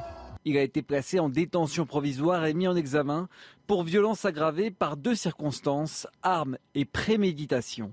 Il risque jusqu'à 5 ans d'emprisonnement. Les trois policiers qui ont ouvert le feu sur un véhicule le week-end dernier à Paris sont toujours en garde à vue à l'IGPN, la police des polices. Le conducteur du véhicule avait refusé de se soumettre à un contrôle. On l'a appris, et c'est une information euh, du service police-justice de CNews, le conducteur bénéficiait d'un aménagement de peine. Il était en semi-liberté. La passagère, elle, est, décédée.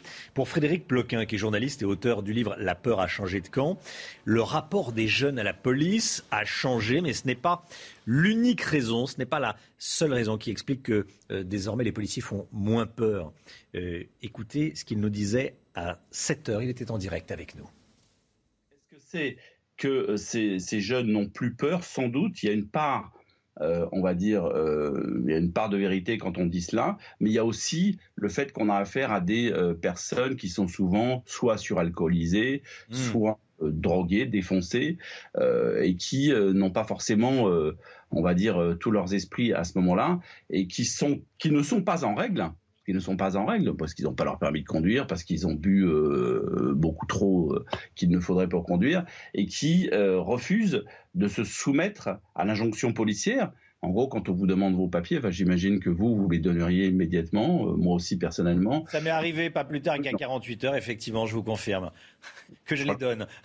Mieux à partir de là, effectivement, il y a cette mise en danger. Maintenant, entre le, le refus d'obtempérer et le fait de, de, foncer délibérément sur la police, ce qui est dit là par les policiers qui sont euh, en garde à vue aujourd'hui dans, dans l'affaire, en tout cas qui s'est déroulée euh, rue Custine à Paris, euh, il y, a une marge. Parce que Mais Frédéric Ploquin, il y, y, a ce témoignage là de ce policier qu'on entend ce matin, excellent témoignage dans, dans, dans, la matinale de CNews recueilli par la rédaction de CNews.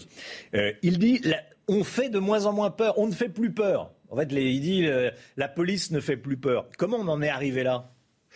Bah, Il y, a, quelque chose qui a, qui a, changé la, donne, c'est effectivement ce qui euh, euh, toute une génération qui a grandi dans voilà dans, dans, les quartiers, dans des quartiers difficiles, dans les cités, et qui en gros a, a, grandi en ayant en s'accoutumant au fait non pas de ne pas craindre les policiers, mais de les agresser. Voilà, Frédéric Ploquin qui était en direct avec nous à 7 heures. Les professeurs qui ont aspergé Jean-Michel Blanquer avec de la chantilly à Montargis dans le Loiret ce week-end justifient leur violence comme si on pouvait justifier une violence physique. Dans une vidéo publiée sur Twitter, ils expliquent qu'ils subiraient eux-mêmes des violences quotidiennes au sein de l'éducation nationale. C'est donc un geste politique, bien sûr social, politique. Bon, les deux hommes sont sont pas des gamins, hein. ils sont âgés de 51 et 57 ans. Deux professeurs qui comparaîtront le 4 juillet au tribunal judiciaire de Montargis. Ils encourent une peine de trois ans de prison. Nouvel accident dramatique à cause d'un rodéo urbain. Ça s'est passé dimanche devant un campus universitaire de Rennes, Chana. Hein. Un homme conduisait une motocross avec un enfant de 6 ans assis sur son réservoir quand il a percuté un piéton qui accessoirement était l'un de ses amis. La victime est un jeune homme de 19 ans, gravement blessé pendant l'accident. Il est toujours en urgence absolue. Reportage signé Jean-Michel Decaze. La petite place du campus de Rennes a retrouvé son calme. Les pilotes d'une quinzaine de deux roues s'amusaient à se croiser le plus près possible. Au sol, témoins du rodéo, des traces de pneus et des taches de sang. La plus importante appartient à la victime, un jeune homme de 19 ans percuté par une moto. Les témoins ont été choqués par la violence de l'accident. Il a un sacré trou dans la tête. il saignait des yeux, saignait des oreilles, de la bouche et tout ça. Je pense qu'il a dû voltiger à une certaine hauteur. Par une moto? Oui, pas le motocross. Selon les personnes qui ont donné l'alerte, les opérations de réanimation ont été longues sur place.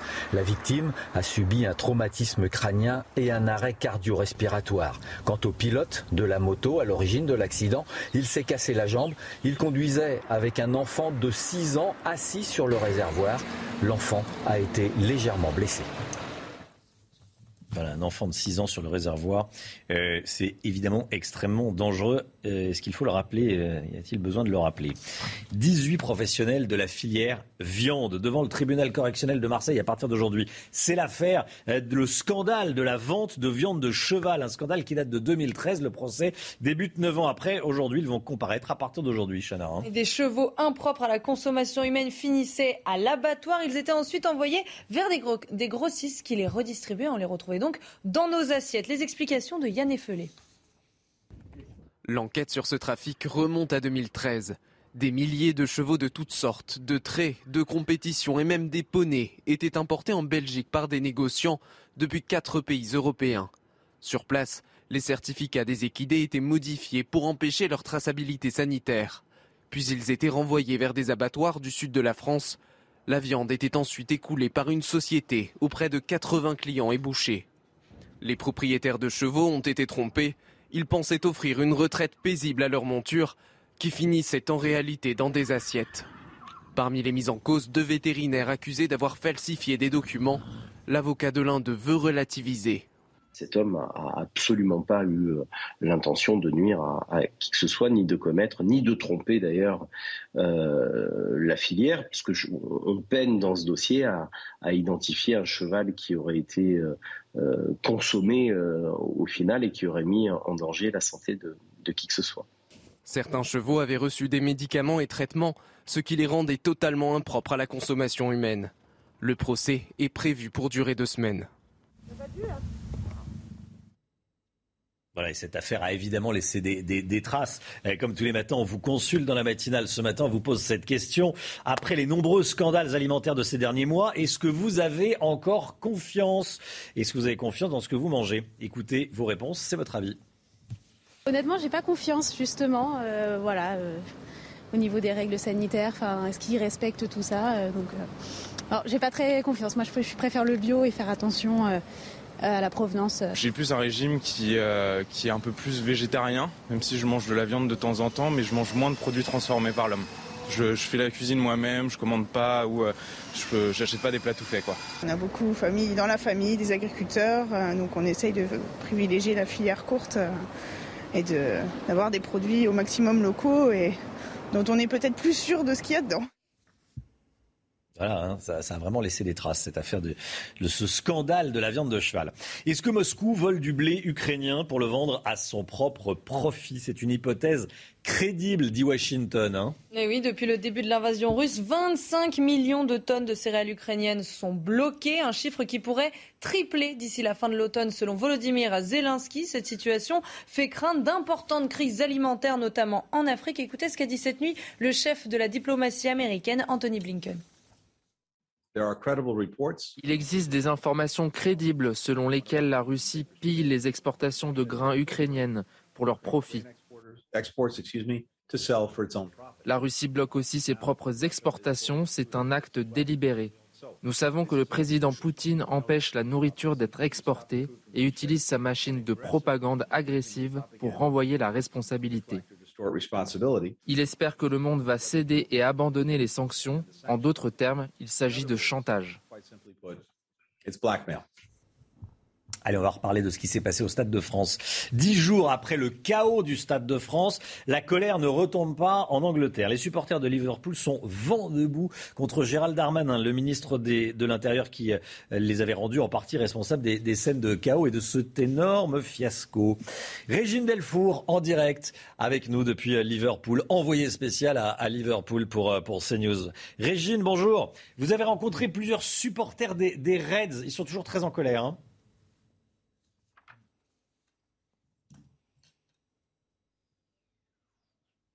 Alors, on a un petit problème de son parce qu'on n'entend pas Régine Delfour, qui est pourtant pas très très loin. Voilà, on a ouvert tous les micros, tout est ouvert. Régine, vous êtes avec nous. Euh, ils sont toujours très en colère, les supporters des Reds. Hein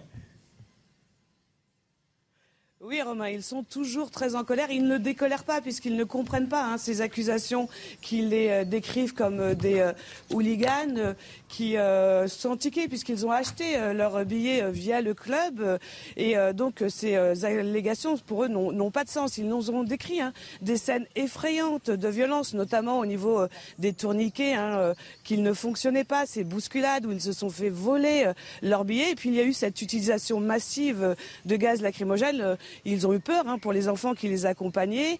Ils ont été aussi euh, très, ils ont eu aussi peur pour leur vie quand ils sont sortis du stade, puisqu'ils ont été suivis par des groupes de, jeunes qui étaient armés de battes de baseball, de, couteaux aussi. Et, ça, en fait, euh, il y avait donc les gaz lacrymogènes et ils ont été poussés donc par, euh, par des petits coins où il y avait ces groupes. Donc en fait, ils n'ont pas été protégés par les policiers. Ils ne comprennent pas. Ils réclament des excuses, notamment de la part de Gérald Darmanin. En rentrant, ils ont livré tous leurs témoignages au club de Liverpool et puis ils sont en train de se renseigner pour euh, porter plainte. Merci beaucoup Régine Delfour, les supporters de Liverpool qui, euh, qui contre-attaquent. Vous avez rencontré des, supporters, il y, en a, beaucoup là qui vont porter plainte ou pas? Ils sont, euh, ils sont intéressés par cette possibilité?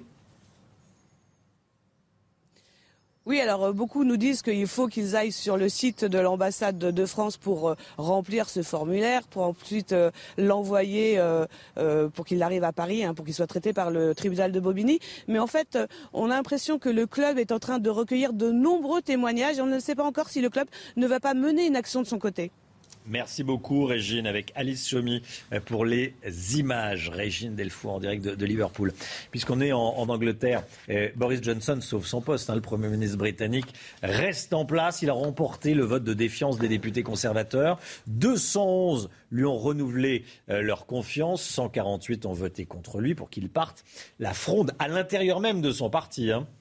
A été provoqué par ce qu'on appelle le Partygate, le scandale des soirées organisées par Boris Johnson au, 10 Downing Street, donc dans sa résidence de Premier ministre pendant le confinement. Effectivement, ça fait mauvais genre. Regardez les unes de la presse britannique ce matin. La fête est finie, Boris. Euh, ça, c'est la une du quotidien Métro, la une du Guardian. Le Premier ministre s'accroche au pouvoir après un vote humiliant. Et puis la une du Daily Star continue Pinocchio. Bon, Pinocchio dont le nez s'allonge quand il ment, bien sûr. Est-il besoin de le rappeler? Allez, 8h43, 9h moins le quart, le point info avec Chana Lousteau.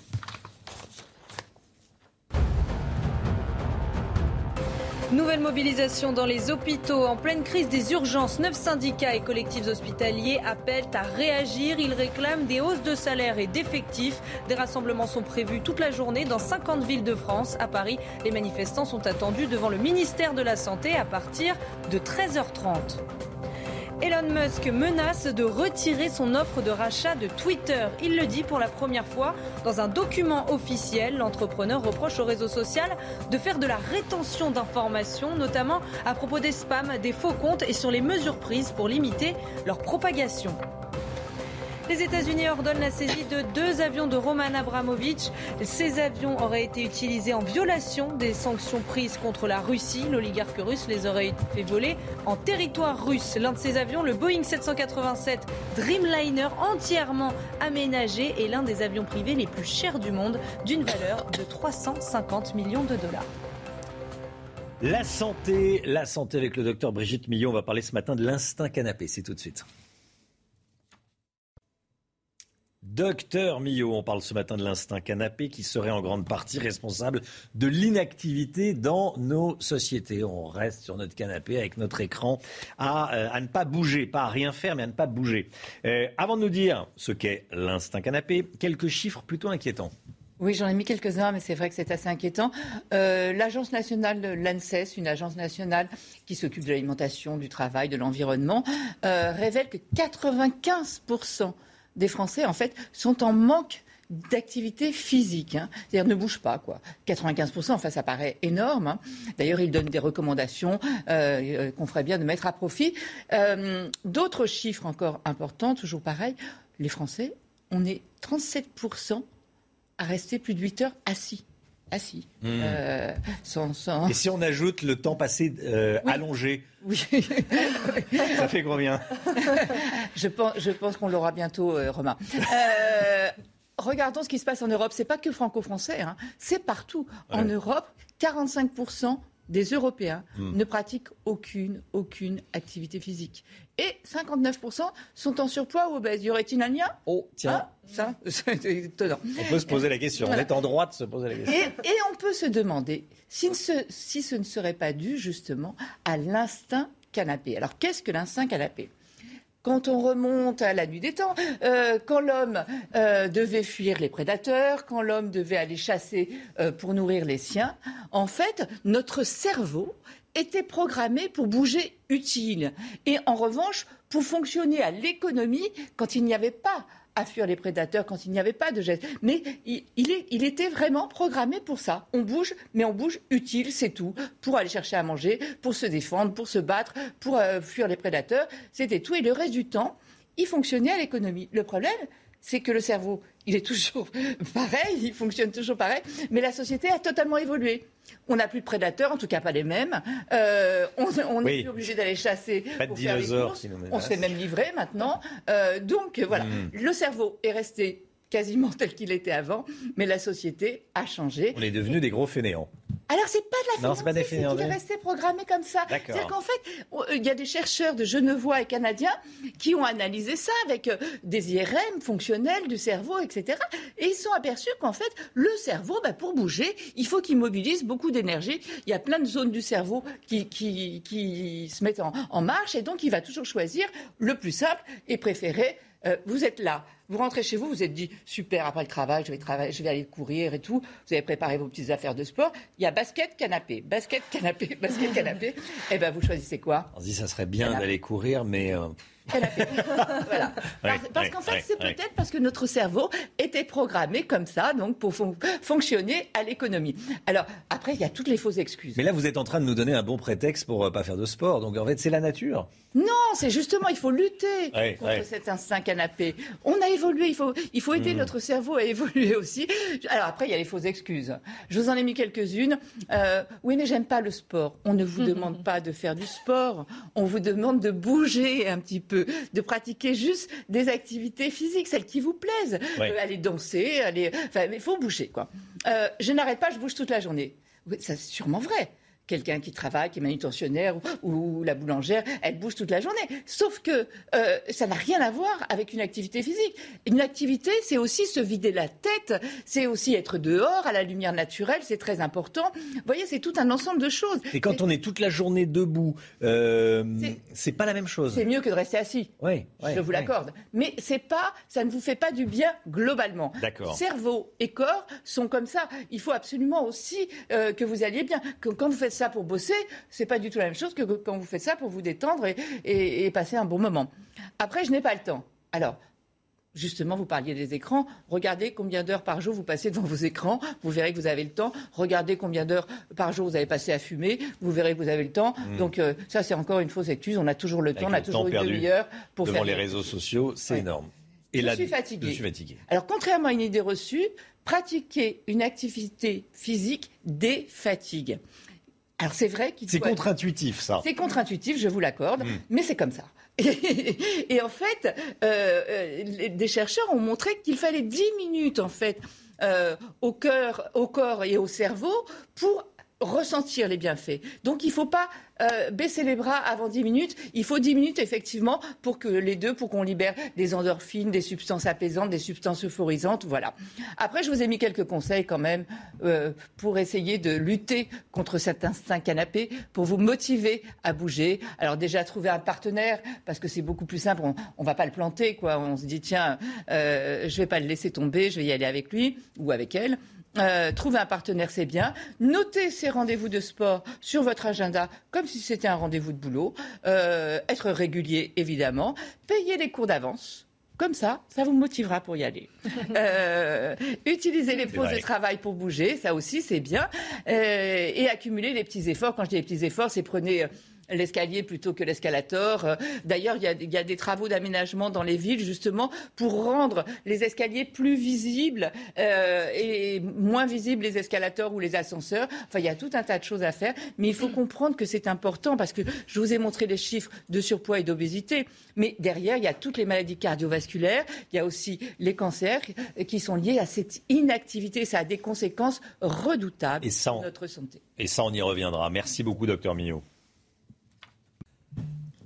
Merci d'avoir choisi CNews pour démarrer votre journée. On se retrouve demain matin dès 5h55 avec toute l'équipe de la matinale, avec Chana Lousteau évidemment, avec le docteur Millot, avec le général Clermont, avec Eric de Ritmaten, avec Alexandra Blanc pour le temps. Alexandra qu'on va retrouver dans quelques instants, dans euh, quelques minutes. C'est l'heure des pros, bien sûr, avec Pascal Pro et tous ses invités. Belle journée à vous sur CNews. À demain. Tout de suite, Pascal Pro dans l'heure des pros.